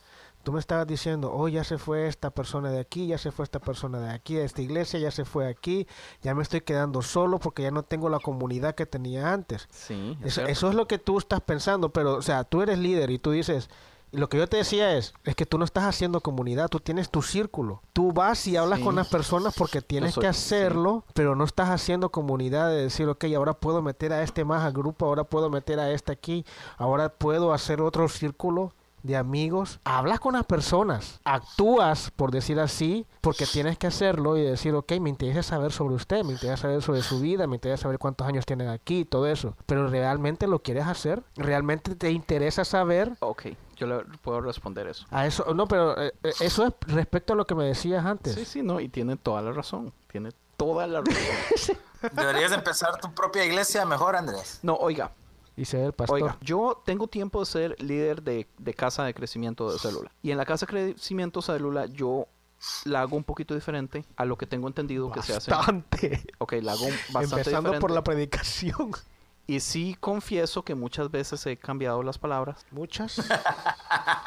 O la mayoría de las veces ¿La he cambiado. mayoría? O he cambiado el, Todo. el tema. No, he cambiado el, el tema Es que sí, central. eh, Sí, porque si la predicación es del infierno, tú mencionas infierno es- una tan sola vez, si al caso, en la- predicación. No, es que, es que, digamos, hay cosas que se me pide que las enseñe del modo que ya está hecho, en donde yo teológicamente no lo creo así, entonces yo no lo voy a enseñar así. O sea, para mí es problemático tener que decir algo que yo no creo, ¿entiendes? Science Mike. S- Science Mike enseñó a los niños la Biblia Dos como se les enseñé, como sea. Él seguía las reglas. Siendo Él, ateo. él, pero yo no puedo. O sea, tú no... no sé- ¿quién, quién quita que tú seas ateo ahorita, men, y sigues siendo líder de la iglesia? Man, ¿por No. qué? No, ca- ¿Por no, qué? no puede ser, man. Y no, Man, y no dices que no. Déjeme pensar. Man, de- Aunque, hay, tal hay vez. que, no. hay, que, hay que poner a Andy que empiece una compañía que se llame Undervan. An- an- Underman. Underban. Undervan. Como. No, vea. O sea, yo sí cambio, yo sí cambio muchas cosas. Y yo, yo trato a veces de decir, ok, esta palabra suena como que está hablando. O sea, esta palabra yo puedo tirarla a este lado. Y este lado yo siento como que tal vez va a ser más relevante en el momento para las personas. Entonces, u- utilizando los mismos puntos, yo cambio la dirección completa de la palabra. O sea, yo le hago muchas cosas a las palabras. A mí ya me regañaron de que estoy estoy en, en, desobediencia al cambiar las palabras. Porque se lo confesé a alguien y yo no esperaba que Francisco lo viniera a sacar en el podcast. Yo no lo es que lo vine a sacar. Usted lo vino a sacar, usted me echó al lado, me tiró al, debajo del bus, hijo de pucha. No, tú, me lo, tú siempre me lo habías dicho a mí. Acuérdate pero que un par de veces, un par de veces yo tenía la predicación Sí, en la mano. y tú me decías, no, es que, es que yo no puedo hablar. Es más, una vez que fui a verte eh, en esa cosa, tú hablaste todo y yo creo que ni mencionaste a Dios y ni sacaste la Biblia en toda la predicación. Ay, qué va. Bueno, sí, tal vez. Sí, y yo te dije, ¿cuántos versículos habían aquí? Ni uno mencionaste. Era la predicación, o sea, yo no, yo no, no te lo estoy sacando. Él sacó toda la teoría, sacó toda la teoría del libro de Andrés. Todo lo que Hablamos hizo de fue- evolución y de física cuántica. Siempre dice la tercera no, no, ley de la vea. termodinámica. Vea, y p- pero también, también a mí me cuesta eso, digamos, a mí me cuesta que me den una palabra y yo dar la palabra, porque en ese caso, pues, ¿cuál es la diferencia si mejor solo la leo? O sea, a mí no, no sé. Es que vea, yo, yo no sé si es rebeldía o no, pero ah, yo quisiera que si a mí me van a dejar dar una palabra, pues que yo dé lo que a mí me, digamos, con los jóvenes a mí, me dicen, le toca, y yo digo algún tema en específico y siempre me dicen, no, que usted le dé la gana. Y más, yo soy feliz. Ya, después de eso, los, los jóvenes andan rebeldes ahí. Mm, ah, Pues no sé, pero, pero, pero digamos, los líderes de jóvenes están presentes cuando yo doy la palabra y hasta la fecha no me han dicho nada que haya dicho incorrecto. Porque usualmente yo no No, voy a ser eh, tan tonto de decir cosas antibíblicas o anti No es que no la... No, no, o sea, no, no, no, yo, yo entiendo eso. O sea, yo entiendo que hay, hay ciertas cosas que tú puedas creer y tus líderes, tu pastor o qué sé yo, crea todo lo contrario. Pero eso no implica que vaya a afectar ah, la salvación, que es lo más importante. Sí, correcto. Pero también, digamos, yo no voy a ir a un grupo de jóvenes A decirles... a la- decirles que Génesis y la historia de la creación es mentira. Porque en primer lugar no tengo el tiempo para explicarlo. Si me dan media hora para hablar, y ahí sí me voy a meter un problemón. Porque, porque el currículum de la iglesia es enseñar que Génesis fueron seis días de creación y que el mundo eh, existe desde hace seis mil a diez mil años. ¿Cuántos años Pero tú tiene? tienes que permitir que la gente pueda interpretar conforme su relación con Dios. Pero es que ¿cómo pueden interpretar si no tienen las, el segundo lado de la historia? O sea, en ese caso yo tendría que invertir tiempo en exponer el segundo Cada lado de la historia cada- para Entonces, darles la eh, oportunidad de que ellos Pero interpreten. eh, eso es donde tú creas la comunidad. Pu- pues eso, eso es lo que yo hago. está. Eso es lo que yo hago. Vea, O sea eh, que después, Ever- él, él después de, de predicar en la, en, la, en, la, en la célula, se queda con los hermanos ahí comiendo y le dice, ok hermanitos, ustedes que están aquí conmigo, todo lo que dije allá yo no lo creo, ¿ok? lo que yo creo es esto. Soy un soldado, nomás vine a decir lo que me dijo el pastor. Ahora déjate Ahora, la ahora verdad, lo que ustedes, los más cercanos, les explico qué es lo que yo creo de verdad. No, no, pero, pero, no, pero sí. Ahora, algo en el grupo de jóvenes de la semana pasada, no, en serio, déjeme, déjeme decirles, en el grupo de jóvenes de la semana pasada pasó algo interesante. Yo tenía que grabar un podcast de la Unión Podcastera, entonces me vine temprano y lo grabé. Entonces el grupo de jóvenes empieza a las 7 y yo empecé mi grabación como a las seis y media, entonces para las siete y media yo ya había terminado. Como terminé, me fui a escuchar la palabra de los jóvenes. Entonces faltaba media hora para que terminara, es una hora. Ahora, usualmente el grupo de los jóvenes es así. Llegan, se sientan, escuchan la palabra, oran, todo el mundo se va. O sea, yo he estado varias veces en varios finales y a ver que me está escuchando, pues me puede decir si no es así siempre, pero las pocas veces que yo he estado presente, todo el mundo se va y ya. Y No hay este- conversación. no, no hay nada. Este jueves el tema se puso interesante. Brenda Villanueva hizo un comentario que trajo a que otra a Gris hiciera otro comentario y después el que estaba dando la palabra me preguntó qué opinaba yo. Ay, Dios, ese es un grave error. Fue un pésimo Eso es un error. grave error. Preguntarle Entonces- la opinión de Andrés. Yo traje un punto que hizo una conversación. O sea, no quiero decir que fue mi punto el que trajo la conversación, pero yo siento que al haber traído, no, al, al- es que no fue en medio de la prédica tampoco, porque ya estaban rel- relativamente terminando, pero se tocó un tema que al final dijimos no tenemos tiempo para hablar de eso en, realidad y se oró y todo eso, pero se terminó de orar y ciertos jóvenes se levantaron y se fueron y otros nos quedamos ahí y continuamos esa conversación. Y hablamos como por 40 o 50 minutos. Y se suponía que teníamos que ensayar después del grupo joven. Y terminamos casi ensayando una hora después. La conversación se puso buenísima. Estamos hablando que había unas 7, 8 personas. Todos participando, ¿entiende? Mi meta no es desconvertir a estas personas ni hacerlos sentir como unos ignorantes. Pero mi meta es decirles como, pero ¿y esto qué? ¿Y esto qué? Para hacerlos pensar y hacer la conversación. Man, se hizo una aquí- conversación aquí- hardcore, aquí- man. Aquí hay una preguntita para ti, Andrés, para ver para dónde vas. Si tú les estás comentando a los jóvenes o a con quien te topes de tu perspectiva de lo, de lo que está siendo enseñado, el pastor conoce bien exactamente la perspectiva esa y, te lo, y, y él te lo permitiría decir, ¿sabes qué, Andrés? Tienes Sí. razón, me, me gusta lo que les estás platicando, sí puedes platicárselos a ellos. Yo creo que el pastor sí sabe la posición de Andrés, pero no quiere decir que la comparta. Lo respeta, Eh, eh, Yo pienso que, es que Pero ese no es el punto comparte. importante.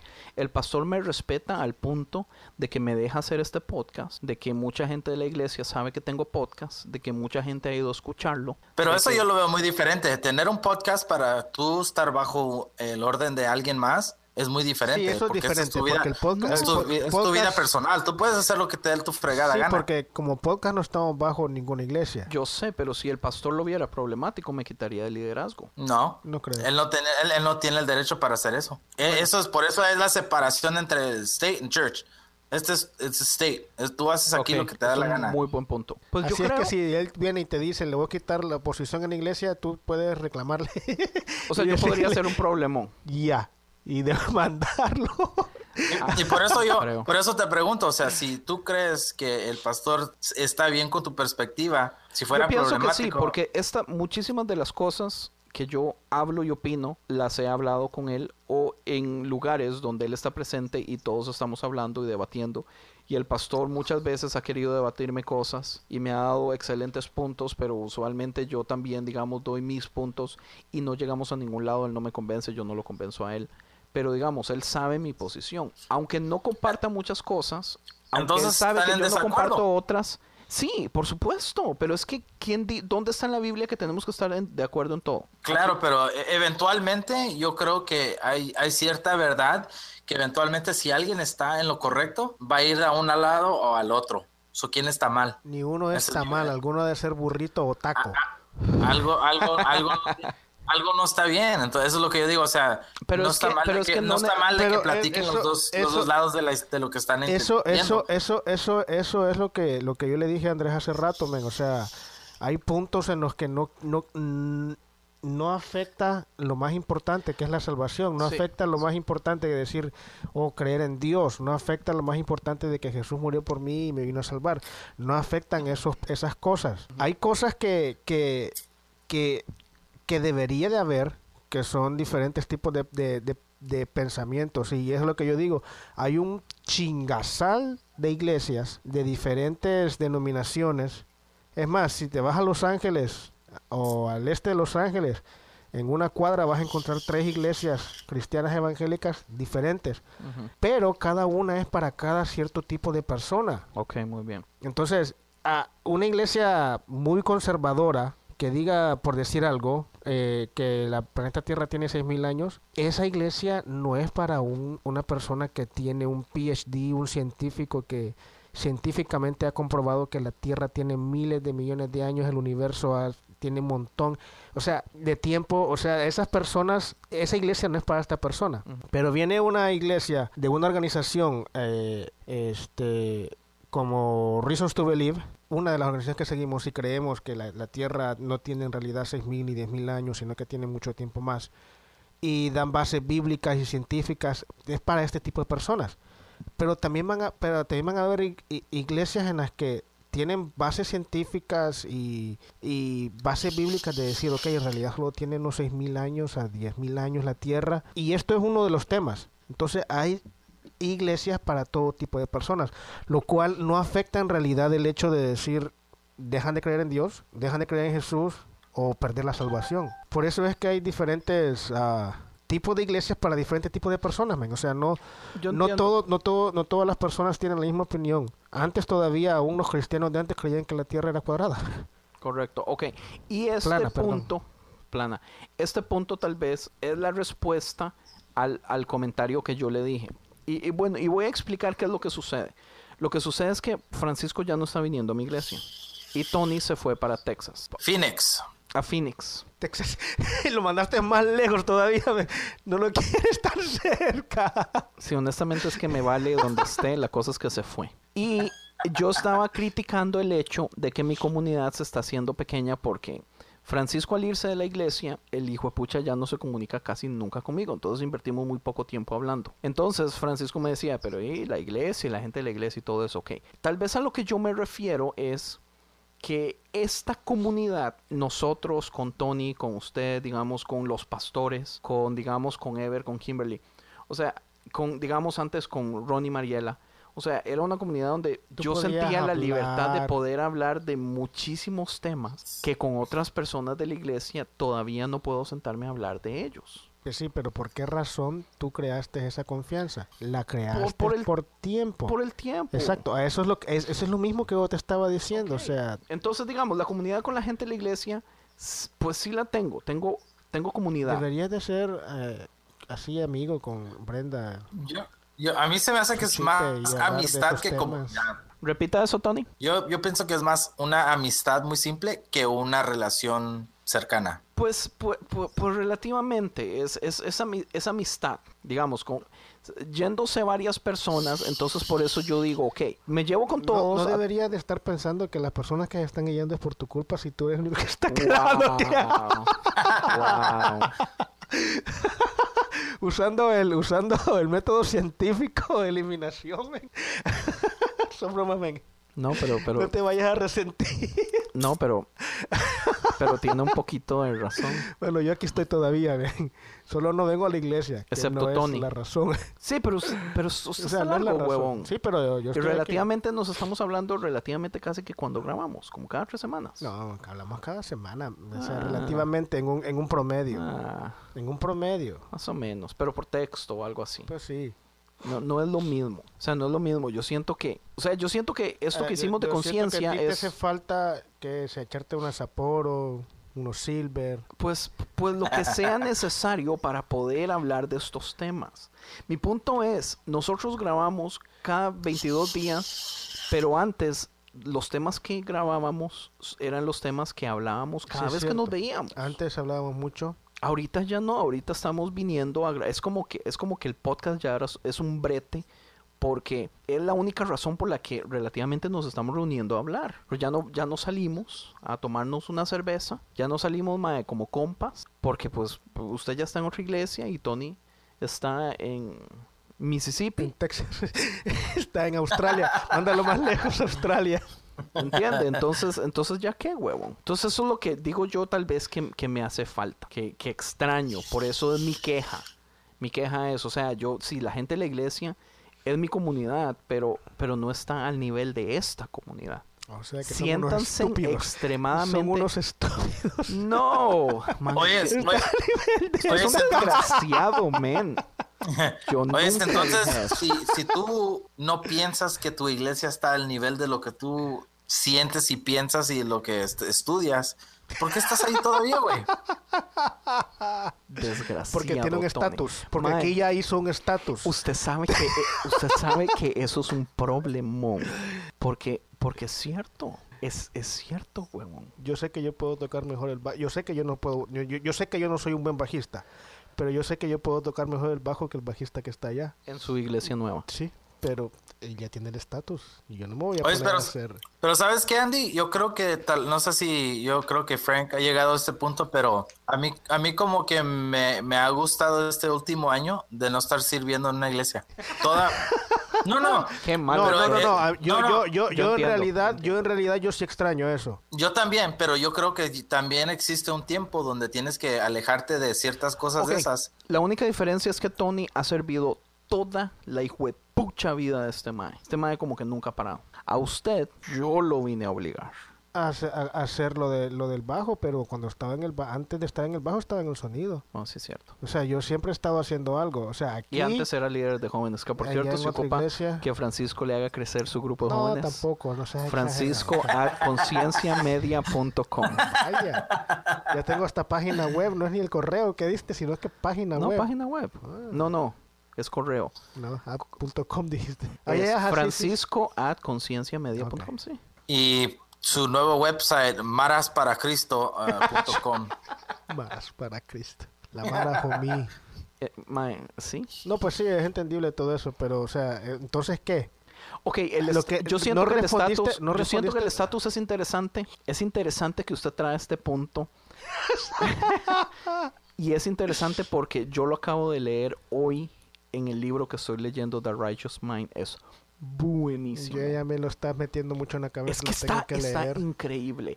Mae, Me estaba leyendo The, The Great Train Robbery, pero yo creo que voy a leer ese. Vea, ese libro habla, es te muy estás leyendo interesante. mucho, te estás leyendo lately, te estás leyendo mucho libro como de ayuda personal Ay, en pero- sí, diferentes ¿verdad? cosas, a comparación de los dos años atrás que leías Pero- mucha novela. Sí, pero ah, no es autoayuda del, de la autoayuda basura. No, no, no, yo, yo, hablando yo no estoy diciendo nada de eso. Científicos. Por eso, pero es autoayuda, o sea, Sí. ya no estás leyendo Pero, pero es autoayuda. Ya extraño eso de es, o sea, half- por eso es que me fui porque ya no es half autoayuda y half usted poder entender la psicología humana. Ese libro habla y todo lo explica basado en que en la mente humana existe un elefante y un conductor de elefante. Y el elefante es la intuición de las personas y el conductor es las ideas racionales. Entonces, por mucho tiempo la psicología ha enseñado que lo básico del humano es la racionalización. Cosas que son obvias, como, oh, matar es malo, eh, robar es malo, hacerle... ¿De qué se ríe, hijo de pucha? Matar el Mara. No, Tal ma- es malo. es malo. Lo estás escuchando bien. a- lastimar a una persona es malo. Pero lo que se han dado cuenta últimamente es que la gente no re- reacciona por realización, sino que reacciona por, por intuición. ¿Cómo le explico? Lo de la intuición tiene que ver mucho con la idea evolucionista de, pues, de que la mente humana ha evolucionado de mentes más primitivas. Entonces nosotros no... Y la idea de que uno es un elefante es porque en realidad el lado del razonamiento tiene muy poco control al lado de la, de la realización. Perdón, ¿de qué fue lo que dije? Fuck, de la intuición. Entonces uno lo que tiene que hacer es aprender... ¿Cómo es que logras entender lo que lees y no logras Eh, es que estoy traduciendo porque todo está en Oh, inglés, sí, es complicado. Entonces, el man lo que dice es que muchas de las cosas en los humanos, o sea, que, que los humanos se creen sus propias mentiras, no porque es, no porque como científicos están buscando la verdad, sino porque como políticos están tratando de excusar sus propias mentiras. Entonces, digamos, Pero un una científico excusa no necesariamente tiene que ser mentira. Pero la mayoría de las veces sí. La mayoría de las veces la gente se crea sus propias mentiras para justificar sus Y acciones. tal grado que se creen las mentiras. Pero digamos, él da un ejemplo de el, de el, el secretario de Estado de un presidente. Su trabajo es me hacer creerle a todo el mundo que la decisión del presidente es la decisión correcta. Entonces, el secretario de Estado no tiene decisión acerca de las pólizas o, o lo- o las leyes que el presidente está trabajando. No tiene ni siquiera opinión de decir es bueno o malo, estoy de acuerdo, no. El trabajo de él es mentirle a las personas o manipularlas de un modo donde todo el mundo tiene que salir contento y creyendo que la, la decisión del presidente es igual. Y Está cabrón ese trabajo, güey. Sí, es horrible. Pero, mae, la mente humana trabaja así. A la mente humana le encanta mentirse a sí mismo para justificar cosas que ya ha aprendido desde hace tiempo. Entonces, entre toda esta explicación, el mae dice que a las personas les importa más el estatus social que la búsqueda de la verdad.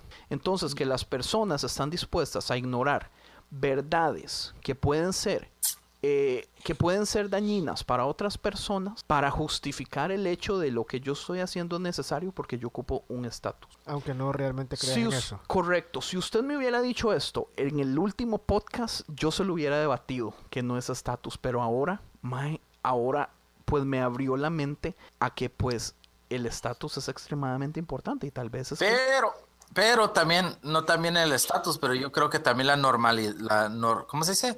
Sentir la normalidad de tener una, ah, una rutina. Sí, O sea pero... que ahora ya es costumbre. Pero no necesariamente, porque yo le digo algo, si yo no fuera líder de alabanza de la iglesia, yo me estaría evitando un montón de problemas innecesarios. Pero yo estaba acostumbrado a eso. Sí, pero, eso es lo me, que está pero- diciendo pero me Tony. gusta el estatus Eso es lo que también. está diciendo Tony. O sea, yo estoy dispuesto a, Aguantar los a problemas. aguantar por mantener el estatus. Pero yo creo que tú también te sentirías muy fuera de, de- de- de lugar estando sentado en el otro lado, del otro lado de la guitarra. Es que ahí es donde yo no sé. Man, yo, cono- yo me No, o acuerdo sea, conocer pero es una muchos, pregunta, muchos músicos. diciendo aquel. Yo no sé estoy hasta a qué favor, punto- Ni en contra, ni diciendo sí o no. Yo no sé hasta qué punto O yo estaría sirviendo en cualquier lugar. No, yo no sé hasta qué punto yo siendo como soy, me mantendría en ninguna iglesia en donde yo no estoy de acuerdo en la mayoría de las cosas sin servir. O sea que en, Para en- en este, o sea, en este Eh, caso, o sea, raro, en este caso, No, ¿por qué? en este caso sí, sí te caería bien a ti lo que me decía a mí la pastora, que si dejaba de tocar, yo dejaba de, de venir a la iglesia. pero tal vez a cierta a cierto tipo de iglesia. Porque digamos, una de las razones que a mí me mantienen esta es el hecho de que la gente ya sabe cómo soy. Eh, Es que estatus es importante, pero no es todo. O sea, la gente sabe cómo soy, la gente me aguanta como soy. No le queda de otra. No, pero es que no necesariamente, porque, o sea, yo puedo, yo, o sea, yo sé que, yo sé Los que, muchísima gente de la iglesia realmente me ama, ¿entiende? Del mismo modo que yo le puedo decir, ma, yo amo muchísima gente de la iglesia, porque es, es, es un amor de comunidad, ¿entiende? No es, no es, ¿cómo le explico? No es hipocresía, o No, sea, no sí, hipocresía. sí, sí te interesa, te preocupas, pero no Sí. al grado de decir, ok, vamos a, a, a bautizar a tu hijo, por decir algo, vamos a hacer esto, sino que sí te interesa saber de ellos y estás pendiente, si les pasa Correcto. algo, te dolería. O Y mucha así. gente se interesa de mí del mismo modo. Entonces la comunidad es importante, la gente sabe que tal vez mi teología es un poco diferente, pero no les afecta al punto de poder tener una relación conmigo. Ni a mí me afecta tener una relación con las personas que no tienen mi misma teología. Porque en este caso es más importante Creencia, el lado comunal. La, la comunidad me gusta y eso yo se lo voy a pelear a todo el mundo. Pero este nivel es lo que me está haciendo falta ahorita. Ya, ya, ya. Pero ahora ponte, ponte, ponte en, un, en, un- en una posición, en un punto, si te afectara, si en realidad tuvieras aquí a un 45 o 50% miembros de tu familia. Y me refiero aquí, aquí en Los Ángeles. ¿Buscarías también el nivel de comunidad? No creo. Eh, Sí, eso es un excelente punto. No creo. Si mi familia estuviera aquí cercana, yo no creo que tendría que buscar la comunidad en una iglesia. Esa, esa es la cosa, o sea, entonces, entonces yo creo que sí estás buscando, o sea, nomás un reemplazo, no es que necesariamente Pero- pero- quisiera, o sea, pero es fuera- malo, sería, o no, no, no, pero serías el mismo tipo de líder, de decir líder de célula, de decir, ok, me voy a quedar aquí porque en realidad, no, o sea, solo gente está me importa en realidad. y cosas así. Yo creo que Es una excelente pregunta, men. No sé. si tuvieras, qué sé yo, primos o qué sé yo, no sé qué tienes cercanos, si tuvieras aquí un 50% y dijera, ok, después de, después de la célula vamos a ir al cine. Ah. Sí, o sea, el punto es esto. La razón que yo valoro tanto la iglesia es porque no tengo ni una sola persona en mi familia. Entonces la iglesia reemplaza a la familia que no tengo aquí presente en Estados Unidos, en Los Ángeles. Entonces muy posiblemente esto es, o sea, es algo que Dios ha hecho para ponerte a trabajar Tal de la mejor manera. Ahora, ¿creen ustedes que es malo? Que es, que es, No, que no, es yo no estoy diciendo mala? que es malo ni nada por el estilo. Yo nomás le estoy buscando el, el, el- o sea, la razón. Sí, es, es una, es una, es una excelente. Ahora pregunta. bien, entonces también toma en cuenta o ponte en el zapato de las personas que sí tienen familia aquí y no la comunidad es la iglesia, sino que tienen su familia. O sea, a lo que me refiero yo es que veas a esa gente también y que la entiendas a esa gente, oh, es que estos son bien no sé qué y que se van rápido y no hacen comunidad en la iglesia. Pero tal vez ellos sí tienen familia. Ellos sí tienen familia. Entonces deberías de poner y de ver ese, ese lado también. Míralo de ese lado también Pues, para esas personas. Sí, es, es un excelente punto. Porque las personas de tu comunidad, ¿quiénes eran?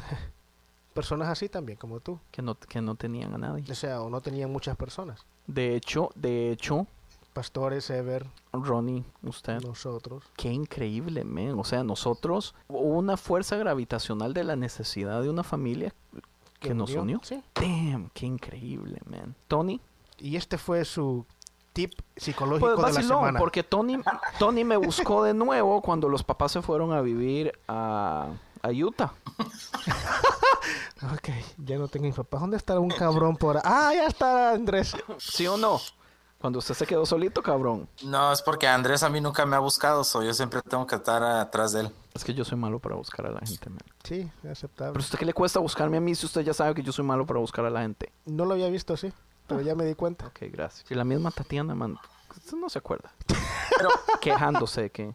deja- déjale, les introduzco otra idea que yo creo que tal vez no le va a parecer mucho a Andy, pero Y ya ni nos modo. salimos un montón del tema. Sí, pero está, está bueno el tema. Mae, eh, para mí, cuando yo me metí a estar en una forma de liderazgo en la iglesia, mae, aparte de tocar música, yo creo que parte de lo que me conmovía a crecer entre la iglesia es la responsabilidad que uno tiene de buscar a la gente que está dentro del círculo que estás tratando y, y permitir que Dios te use de una manera de tu poder, ah, ¿cómo se dice? Desarrollarte, invertir en sus vidas de una manera que a ti tal vez no sea algo no- natural. invertir en una forma que no sea natural. Sí, sí, sí, porque, porque tú estás en una posición no nomás de liderazgo porque ah, quieres ser líder de algo, güey. O sea, ahora tienes que irte más allá del, del trabajo y empezar a realmente y- y- conocer a la gente de una manera más profunda. Correr la como- extra. Que, que Así- es, que es la idea central del G12, donde no era No, no, no, simple y no. sencillamente... No, no, yo no estoy hablando de, de- de- de construir líderes, güey. Yo estoy hablando de... No, de discipular. Discipular. De- no, ni tanto discipular, o sea, no tiene que necesariamente ser discipulado. Pero, pero es que ¿Ser no discipulado, entonces? no, no, no la definición moderna de, de discipulado. Vea la definición en el tiempo de Jesús de discipulado. Pues a eso iba, o sea, yo te iba a decir, o sea, así igual como Jesús era con sus discípulos, o sea, si- diferentes tiempos les hablaba, tenía sus momentos con ellos, ah, Pedro me amas realmente, o sea, cosas diferentes momentos donde, o sea, Jesús se interesaba en lo más profundo de ellos, o sea, ¿tú piensas que te has hecho algo así dentro de tu iglesia? Sí, claro. O sea, yo siento que yo he invertido bastante tiempo con bastantes personas que en otras situaciones yo no las hubiera invertido. Es que, es que esa es la cosa. ahí es donde yo digo, y ahí es donde Francisco una vez dijo que yo sé que a Andrés le cuesta, porque a mí me cuesta. O sea, yo he estado acostumbrado toda mi vida a que yo escojo con pinzas a las personas que yo quiero en mi vida porque yo estoy viendo qué le puedo sacar a esa persona, qué, qué me beneficia a mí. Entonces yo tengo ya un tiempo de estar tratando de evitar eso y hacerlo más retroalimentativo, donde, o sea, seamos los dos. Porque el problema es esto, ma, yo no voy a llegar donde una persona a, a darle eh, mi yo. Eh, yo no soy de los que ando levantando la mano para dar mi opinión en las conversaciones. O sea, yo, tra- aunque quiero a veces, yo trato, Solo si te preguntan, eh, yo trato de las que... personas que te conocen saben que tienen que preguntar. Pu- pu- Pues El correcto. pastor no te pregunta. El pastor no me pregunta. El pastor nunca me pregunta mi no. opinión. Y sí, y digamos, yo espero que él sepa que en una reunión con personas yo nunca le voy a faltar el respeto ni voy a decir algo que lo pueda hacer quedar mal a él ni nada. Pero igual él lo evita. En reuniones pocas veces me da la palabra. Cuando hay mucha gente, pocas veces me da la palabra. Y las veces que yo la pido es, es- o sea, yo trato de simplificar y nunca, ah, o sea, Entrar en detalle. Sí, en, en muchas cosas, pero digamos, yo, yo soy de las personas que yo trato de nunca dar mi opinión, de no ser que se me pida. Aunque suene contradictorio, que tengo un podcast y le ando diciendo a la gente que escuche mi podcast, pero esto es diferente, porque yo siento que esto es un modo de eso- comunicación. Eso, es lo que tú haces después de la célula. O sea, miren, esto es lo que lo que lo que lo que lo que les enseñé no, es exactamente. Si quieren saber lo que yo creo, escuchen mi podcast. Pues, pues vea, honestamente es así. Y el que esté interesado va a hacer el esfuerzo de buscarlo, de ponerle play, de tomar su tiempo, de conectar los audífonos. O sea, si usted está interesado en lo que yo tengo que decir, usted va y lo va a escuchar. Pero yo no voy a obligar a nadie nunca a escucharlo. En conversaciones, yo pocas veces voy a dar mi opinión. Y si la doy, voy a simplificar porque yo no, o sea, yo no quiero, yo no quiero caer mal. Es que hay gente que cae mal. Eso, eso es algo que yo le decía a Ronnie. Yo le decía, Ronnie, men, usted tiene que aprender que la gente no quiere escuchar sus opiniones. La gente no quiere escuchar mis opiniones. Y si la quieren escuchar, van a preguntar. ¿Entiendes? Si alguien quiere saber lo que yo pienso, me van a preguntar. Este grupo que nosotros tenemos en Facebook, pues yo siento que ahí se me da la libertad y se me pregunta y todo eso. Yo creo que ya no te van a preguntar, ya dijiste que se fuera uno. Yo- o sea, Mae, esa es la cosa. que mae, que hardcore, man. Jesús simplificaba lo que Dios le decía a él, las parábolas. pero, pero es que es debatible, porque es estamos no hablando de que la gente no entendía. La gente no entendía. Por eso, aún así, aún simplificado, no entendían, güey. No, no, no, no, no. Pero Jesús lo hacía para que no lo entendiera. Lo que pasa es que yo estoy con Tony, o sea, ¿para qué rayos entonces usar parábolas? No me preguntes Si era más Si la complicado. Biblia dice que Jesús hablaba para que así para que no lo entendiera. Man, hay estudios psicológicos que dicen que las personas entienden más con metáforas. Exacto, pero Los mejores oradores ahora, del ahora mundo bien, ahora bien, con si tú, metáforas. si tú le hubieras, si tú leyeras esos versículos, vieras en qué parte de la Biblia está que dice que Jesús les hablaba en parábolas para que no le entendieran. Tú no te podrías a pensar decir, ok, quizás la parábola que estoy leyendo o las palabras que está usando aquí en realidad no fue realmente la, la, la, la historia que él dijo, sino que fue otra historia. Y me la están escribiendo aquí ya explicada. O sea, yo no sé. O sea, tenemos que dudar de la Biblia. No estoy diciendo eso. Eso fue exactamente lo que dijo.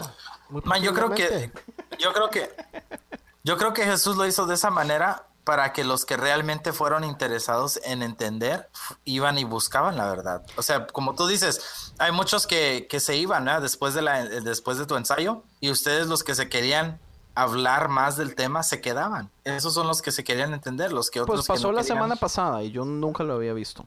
Y pe- pero lo interesante fue que la temática fue 100% Biblia, man. Y tú no sabes nada de Biblia. Fue interesante eso. Ma, es que, eh, o sea, es que yo sé que vacilamos de que yo no leo la Biblia, man. Pero, ¿por Ya qué te está- ya rayos te está doliendo. No, es que, es que sí, o sea... Es que también, está doliendo, ya te está doliendo. huevo. ¿Por No, qué? no, no, yo sé, yo sé, yo sé que sabes que, que en Génesis 1.1 dice en el principio que Dios los cielos y la tierra, men. Y Jesús lloró. Y Jesús lloró en Juan 11.35. ¿Cuál, cuál? Juan 11.35. Ok. Juan- Juan 11.35. Ok, ¿Qué más? ya. Ya no se necesita saber todo eso, men. Juan 3.16. Oh, Juan 3.16. Sí, que habla acerca de que el infierno no es eterno. ¿Quién es el dueño de Juan 3.16, güey? Yo creo que Dios hizo la Biblia para que Rupert Murdoch Si hiciera se multimillonario. hiciera más. multimillonario. Ay, ay. Y que vendiera la Biblia satánica también. Oiga, eso es interesantísimo, man. O sea, que es caro. Ey, no, no, no, pero estábamos hablando de que, de que, de que todo esto de la Biblia y todo esto, estamos hablando simple y sencillamente de la Biblia cristiana evangélica o de todas las Biblias. Pues no, y pues en- eh, es que en- entre las versiones está la católica que tiene los siete extra libros. ¿Siete son? Sí, son siete, ¿no? Pensé que eran seis. Pero ok, son O, siete. o seis No, entonces. yo no sé cuántos son, los apócrifos. Yo tampoco. Creo que son siete. Pero lo que yo encontré es que la Biblia católica no tiene derechos. Pero, pero aún así cuesta sus 30 dólares comprarse una. ¿Cuánto cuesta comprar una Biblia regular? Sí, pero anda, anda, anda, si, si te vas a poner un versículo o, o hablar más de 500 versículos de la Biblia cristiana y de- tienes que poner en cada versículo en dónde fue, de, de qué versión la sacaste, por los copyright. No, hay cierta, hay, hay, hay una regla. Tiene que ser como más de 55 versículos para usted tener que decir de dónde la sacó. No. Sí, Depende, depende, del- No, depende del copyright. yo creo que es... Depende del copyright. Porque si vas y pones, si quieres hacerte unas camisas con un versículo bíblico, depende del dueño del, del- de la versión, le tienes que pagar. ¿Usted sabe cuánto cuesta la Biblia de Precious Moments? Depende, no sé, loco. Hardcover. Ah, bueno, ahí sí. Yo voy a decir unos, unos 75 varos. No, no tanto, huevón. 52 dólares. Cuenta, va. La versión Kim James de 1985 de Precious Moments está a 35 en eBay. Ahora, hay unos que están a 3 dólares, Usadas. supongo. ¿Y por qué no te bajas la aplicación gratis? Pues eso es, eso es un- algo interesante. Ahora, la aplicación... Aquí tengo los números. La aplicación está creciendo en popularidad a lo hardcore. Por el hecho de que pues es gratis y están un montón de diferentes traducciones ahí. Sí. Aún así, la Biblia sigue vendiéndose a lo hardcore. No deja de parar. Las estadísticas dicen que la mayoría de cristianos tienen alrededor un promedio de nueve Biblias en sus casas. Versiones. O nueve dif- de la misma. No, nueve Biblias, sea la versión que sea. Es- ya eso no sé. ¿El pastor cuántas tendrá? El 80, no sé cuántas tendrán. ¿Cuántos tendrán los pastores en general? Vea, yo aquí estoy viendo una, dos, tres, cuatro, cinco, seis, siete, ocho, nueve solamente en, En la oficina de la iglesia. en la librería de la oficina de la iglesia. Estamos hablando de la casa. Ah, no sé, en la casa. El 82% de los americanos, o de, no, el 82% de las personas que hablan inglés prefieren la a King James King Version. James. ¿Cuál te gusta a ti, Tony? La NIV, nueva versión internacional, la de Sunderland. ¿Y entiendes? Ah, la, bu- pu- el pastor de nosotros promueve mucho la nueva versión viviente, La traducción viviente. la traducción viviente. Me gusta, muy fácil de entender. Y después la nueva versión internacional. La, la de, la de 1960 no me la soporto, men. Por las palabras. Por las palabras, me cae mal. Me, me- me cae mal tal vez por rebelde, pero me cae mal que la gente la, la adore a la Biblia. O la Reina Valera, dices tú. Sí, la Reina Valera Ah, del ok. 160. O sea, es idolatría a la versión, huevón. Que es lo mismo que caen muchos americanos con la King James. O sea, lo mismo que cae la mayoría de los cristianos evangélicos a la Biblia. o sea, eso es un problemón porque muchísima gente... O sea, o sea hay, hay gente que no es necesariamente que idolatra la 60, pero sí idolatra la Biblia. la Biblia. Entonces estamos en lo mismo. Usted sabe que hay teorías que dicen que toda la propaganda acerca de que la Biblia es prohibida en un montón de lugares y de que hay persecución y todo eso.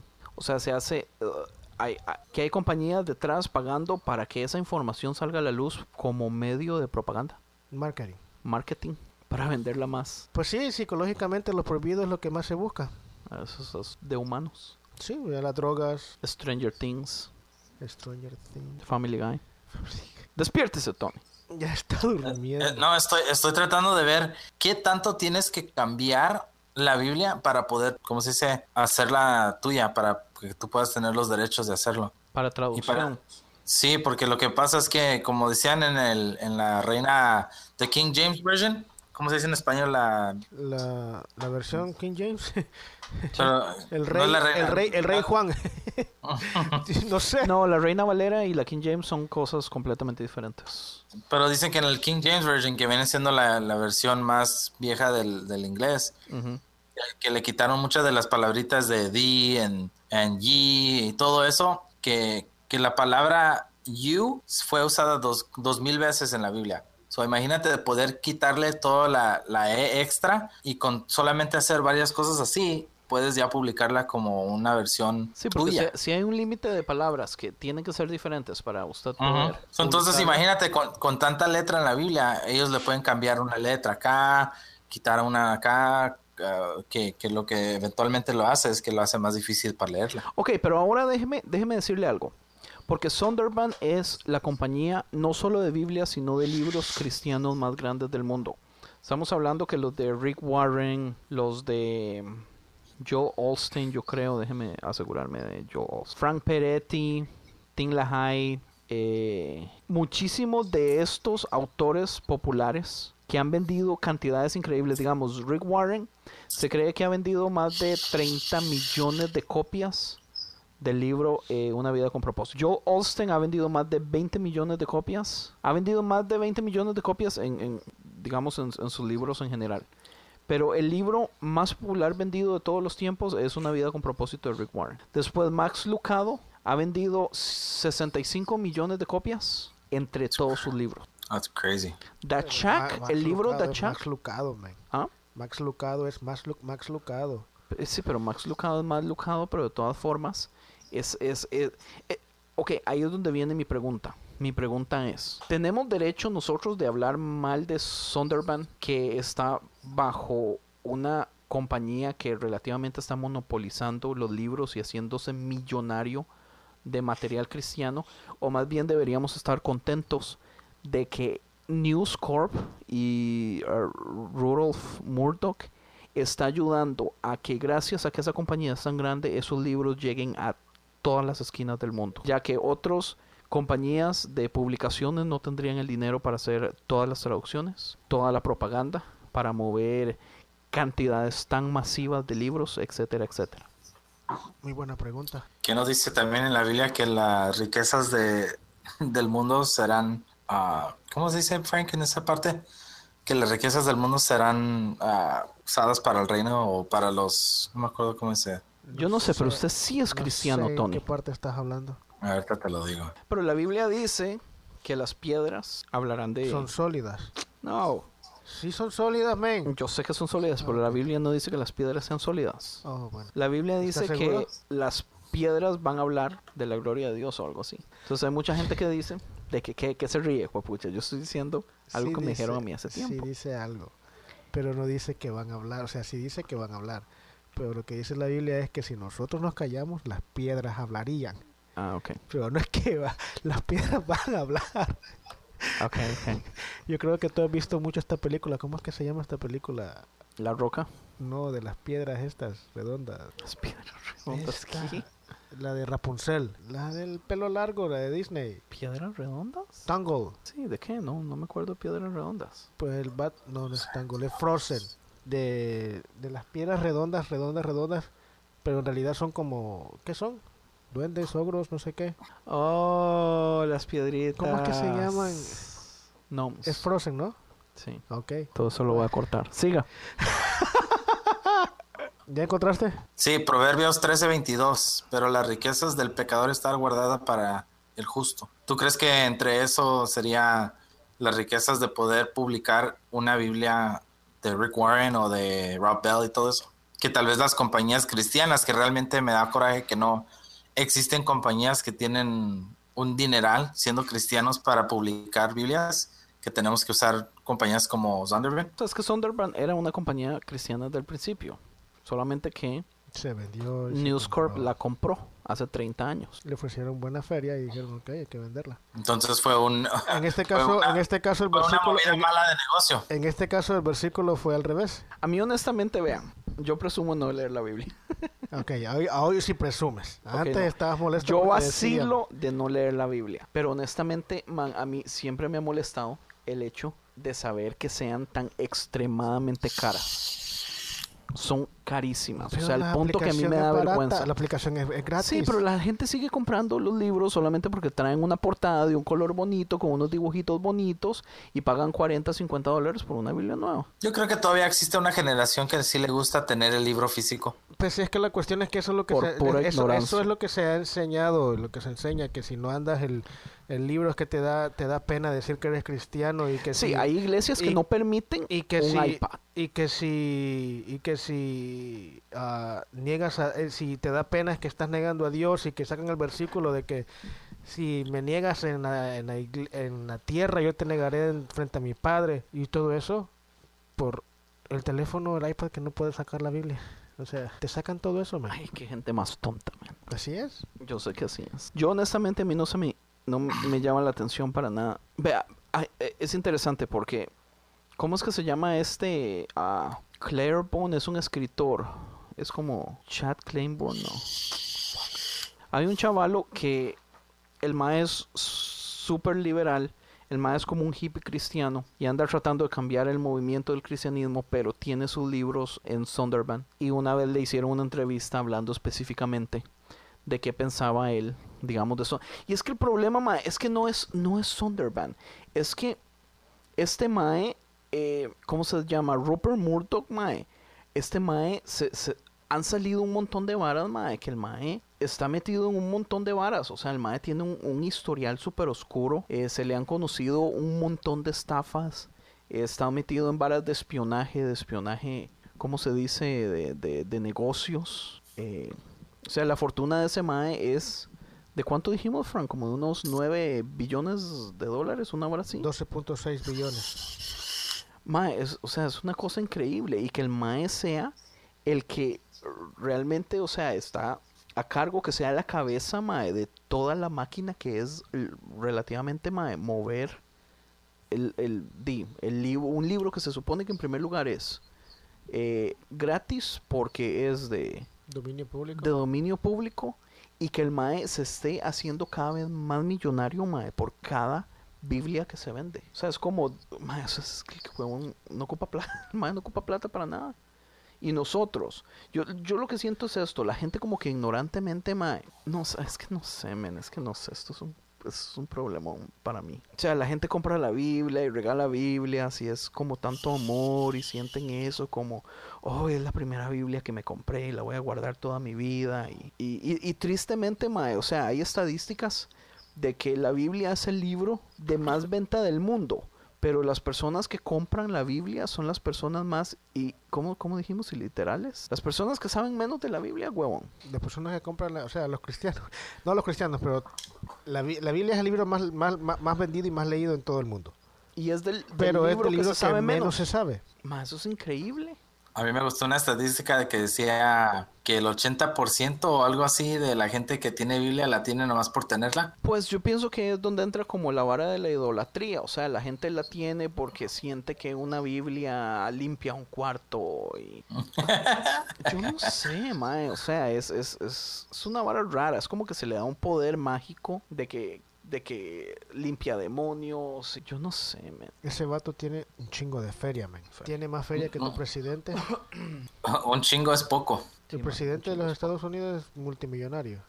Millonario. Según Google, eh, el que no creo, porque se me hace muy poco. El ah, World Net de él, de Donald Trump, es de 3.1. 3.1 billones. Pero pues todo, todavía tiene sus millones y no lo ha perdido todo, por decir. Pero el de este vato que vende la Biblia, Tony. sí, sí, sí, sí. Hey, business is business. y las mismas palabras que él, ha- que él usa. La verdad. Estás viendo mucho Fox. Pero ahora... Es, es vacilón porque la gente dice, oh, es que Fox es súper conservador y aquí que llama. Y, y- y este Rupert Murdoch es el dueño de Fox. Y él tiene, según Google, tiene, ¿qué? No, tiene cuatro veces más que Donald Trump. Business are business. Entonces yo pienso que ya llevamos dos horas grabando. Deberíamos de hacer una Biblia para podcasters, man. Yo pienso que se va a hacer un buen, un buen business. En donde ponemos en letras azules las palabras. De Jesús en lugar de rojas. Sí se vendería. Pues está creciendo. Fíjate que va a salir una Biblia para podcasters y nos van a quitar la idea, man. si, si en dos años sale una Biblia para podcasters, man, me voy a encabronar. Va a salir, vas a acordar. ¿Quién la traduce, huevón? Ma- Mandy, Andy, usted debería de hacer una Biblia, Mae, donde, en donde se mencione la, el nombre de Jesús, nomás lo cambia a Mae. O de la forma que Jesús hable. Sí, no. lugar de como decir, el vosotros digan, maes.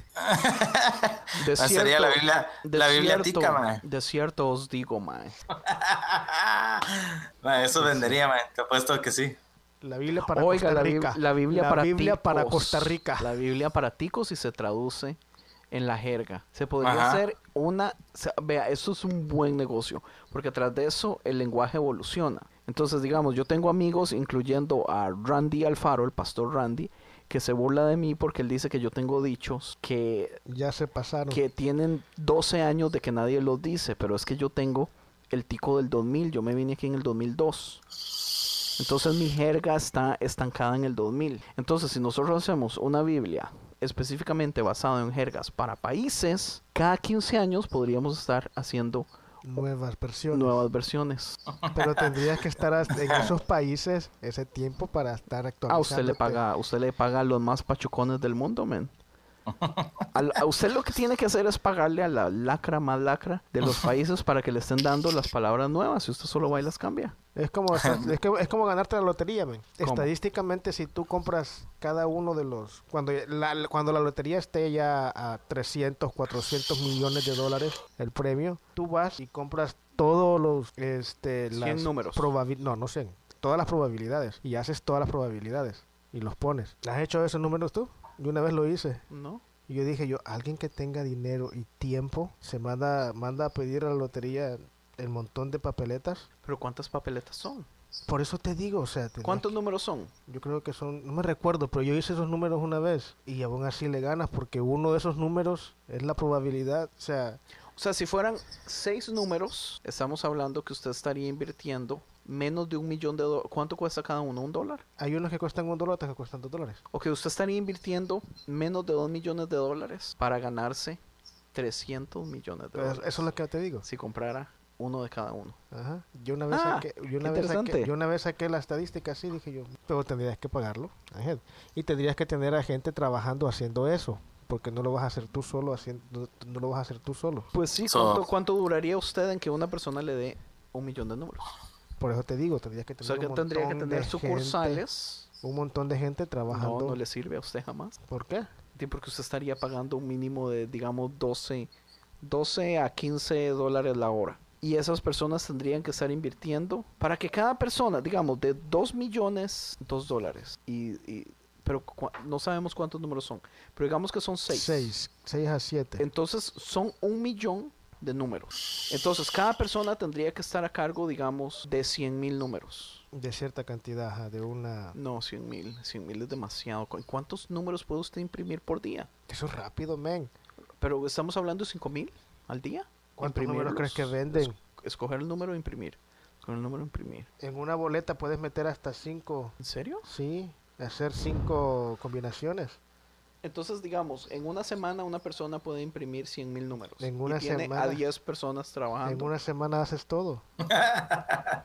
Oiga, ¿sí da? Sí, pero no, no tienes una semana, esa es la cosa. Es que usted tendría que esperarse hasta que el premio realmente valga la pena. Ajá, y subir y tienes 3 días. A la pucha, entonces usted tendría que agarrar en vez de, digamos, 10 personas. O hacerlos tú, tener el dinero, hacerlos tú y tenerlos para cuando suba, ir a hacerlos tú solito. No, pero es que una persona no puede imprimir 999, 1999, 999. No, o Man, eso sea, ya, ya estamos muy fuera del, del, del- del topic. En tres días usted no puede imprimir 999.999 etiquetas. en un 7-Eleven, sí, las 24 horas están abiertos. Usted tendría primero que comprar un, Se les una acaba- franquicia. Se les Dos acaba el millones, papel primero. dos millones. Ok, usted tiene que invertir 2 millones en una franquicia 7-Eleven. Ok. Y pagarle a un empleado solamente para que esté haciendo eso. Tres días no es suficiente, weón. Usted tendría que comprar como 5 franquicias. 10 millones. Aún así sí da, güey. Eso es lo que te estoy diciendo, o sea, de dar sí da. 300, Men. 400 millones. Oiga. Hacer eso una vez al año. Así para que empieces a escribir tu Biblia tica, güey, para que en partes diga donde Jesús le pisó, le pisó la jupa a la víbora, No, ¿cómo es la A la culebra. a la culebra. ¿Cómo es la palabra que.? O que le estaban chimando, no sé qué. Vas a poner en tu Biblia, en tu Biblia tica. Ma, está, está cool. Este, Pero bueno, o sea, al fin de cuentas, los que se están haciendo millonarios vendiendo la Biblia no son ni cristianos. ¿Compramos o no compramos más Biblias? Pues yo tengo la Biblia bajada en, en el free app. Ok, ¿les sorprende si les digo que yo no tengo Biblia? Yo creo que no me sorprendería que ni tuvieras la, la aplicación en ninguno, ni el teléfono, ni el iPad. No me sorprendería. In your fate. Dije no me sorprendería, no te dije, te- no espérese, dije espérese para ver si está login. porque yo no, yo no, yo no veo ahí Va a decir, nunca. va a decir, va a decir el, Andrés, el nombre Andrés del No, tiene- sí está, sí está Andrés login. tiene bajada la, la Biblia, pero yo creo que desde que la bajó en el teléfono nunca la ha usado. En- Cuando en- abre la aplicación va a decir, welcome back, uh, uh, a ti. We miss you. eh, para serle honesto, It's no, been no- long time. no la he usado ni una sola vez en este teléfono. El, El el iPad- iPad es lo que uso. El iPad la usas decir- una vez a la decir- semana, que es los domingos, si acaso. No, cada vez que la abre, güey, dice, bienvenidos, Tatiana. No, yo creo que la, habla en- la abre en el iPad solamente cuando él abre el servicio y tiene que leer un versículo. No, Entonces usualmente- él se va, él se va a Google y busca una palabra en la Biblia, diga ah, bienaventurados y le da todos los versículos de bienaventurados y eso, eso, eso es lo bueno de ser líder, es que usted pone a otras personas a hacer cosas. Entonces yo tengo meses de no abrir un servicio y De no tengo meses de no cantar. de no dirigir o cantar. No cantar, yo, yo, yo he estado como desde hace 3, 4 meses, yo no canto. Yo estoy poniendo a Ever a dirigir todas. ¿Y no cantas? ¿No micrófono? No, ¿No usas el micrófono para no nada? uso ya no para nada. Se fueron los pastores y ya dejé de cantar. Es que, man, es, es, eh, enfocarse en la guitarra, man. Ah, pero es que yo estaba haciendo cosas bellas. en- Muchos octavos. El 98% es octavos. Y el otro día es pura mierda. El otro dos es pura mierda. Come on, man, come on. No te pregunto, 98%. No, el otro 2% son eh, ar- Son las equivocaciones que has hecho. Armónicos. El 2% es re y fa. Com- cómase un banano, hijo de pucha, Tony. bueno, Bueno, pues este fue el podcast del día de hoy, la noche de hoy, la mañana, la tarde, lo que ustedes quieran, lo están escuchando. Eh, dejen yo no sé, yo no sé si deberían comprar o no Biblias. Yo no sé, men. Yo ya con este vato que está, está haciendo millonario, yo bajo la aplicación gratis y ya. Ahí están todo un montón de idiomas y montón de versiones. Sí, es, es preocupante. Y está, eh, aún ahí está la palabra en algunas versiones gratis, que es una de las versiones que a mí me gusta. ¿En dónde? Eh, yo creo que está ahí, ¿En dónde? en la Biblia gratis. ¿Cuál es la Biblia gratis? Up. Oh, en la aplicación. Bueno, anyway, esta vez los vamos a dejar con una banda que se llama Histeria. Histeria con H y con Y. ¿En dónde la Y? En la I, ¿En cuál I? en la primera I. Ok. En, en la primera Y. Porque hay dos La histeria. Y es en la Y, porque la otra es una I. Y la canción se llama Tengo un mal presentimiento sobre esto. Y de hecho el disco se llama Tengo un mal presentimiento sobre esto. Hoy que estamos hablando de la Biblia, tengo un mal presentimiento sobre esto. Ahora que estamos hablando de quién es el dueño de la Biblia, a mí mm, yo tengo un mal presentimiento de esto. Entonces eh, lo dejamos. Eh, la canción tiene eh, featuring a Fer Mosqueira, no sé quién es. Pero eh, está bueno, está en, en su app de música favorita, ya sea Apple Music o Spotify. Creo que a la gente le gusta más Spotify en Latinoamérica porque es el mismo sistema y, y la misma biblioteca de música para todo el mundo. Y Apple Music tiene el problema de que divide cosas por países Por continentes. o continentes. Entonces, ah, hay muchas cosas que pues yo las acceso aquí en Estados Unidos que mucha gente no las puede accesar allá. Entonces he notado como que a la gente no le gusta mucho Apple Music. Por eso, Tony, es importante tener updated el playlist Yep. de Spotify. Yep, yep. Eh, Tony está a cargo de eso. Por si se dura mucho, es culpa de el desgraciado de Tony. Tiene- Tony tiene una cara de borracho, men, ya más pasado de... To- ¿Tomó algo de licor ahorita? No, es porque se me están sacando los contactos esta madre. Ah, excusa. Bueno, muchísimas gracias y ahí los dejamos. Yo no sé si recomendar dos canciones de un bueno, la otra yo la puedo grabar. Tengo un mal presentimiento. De esto.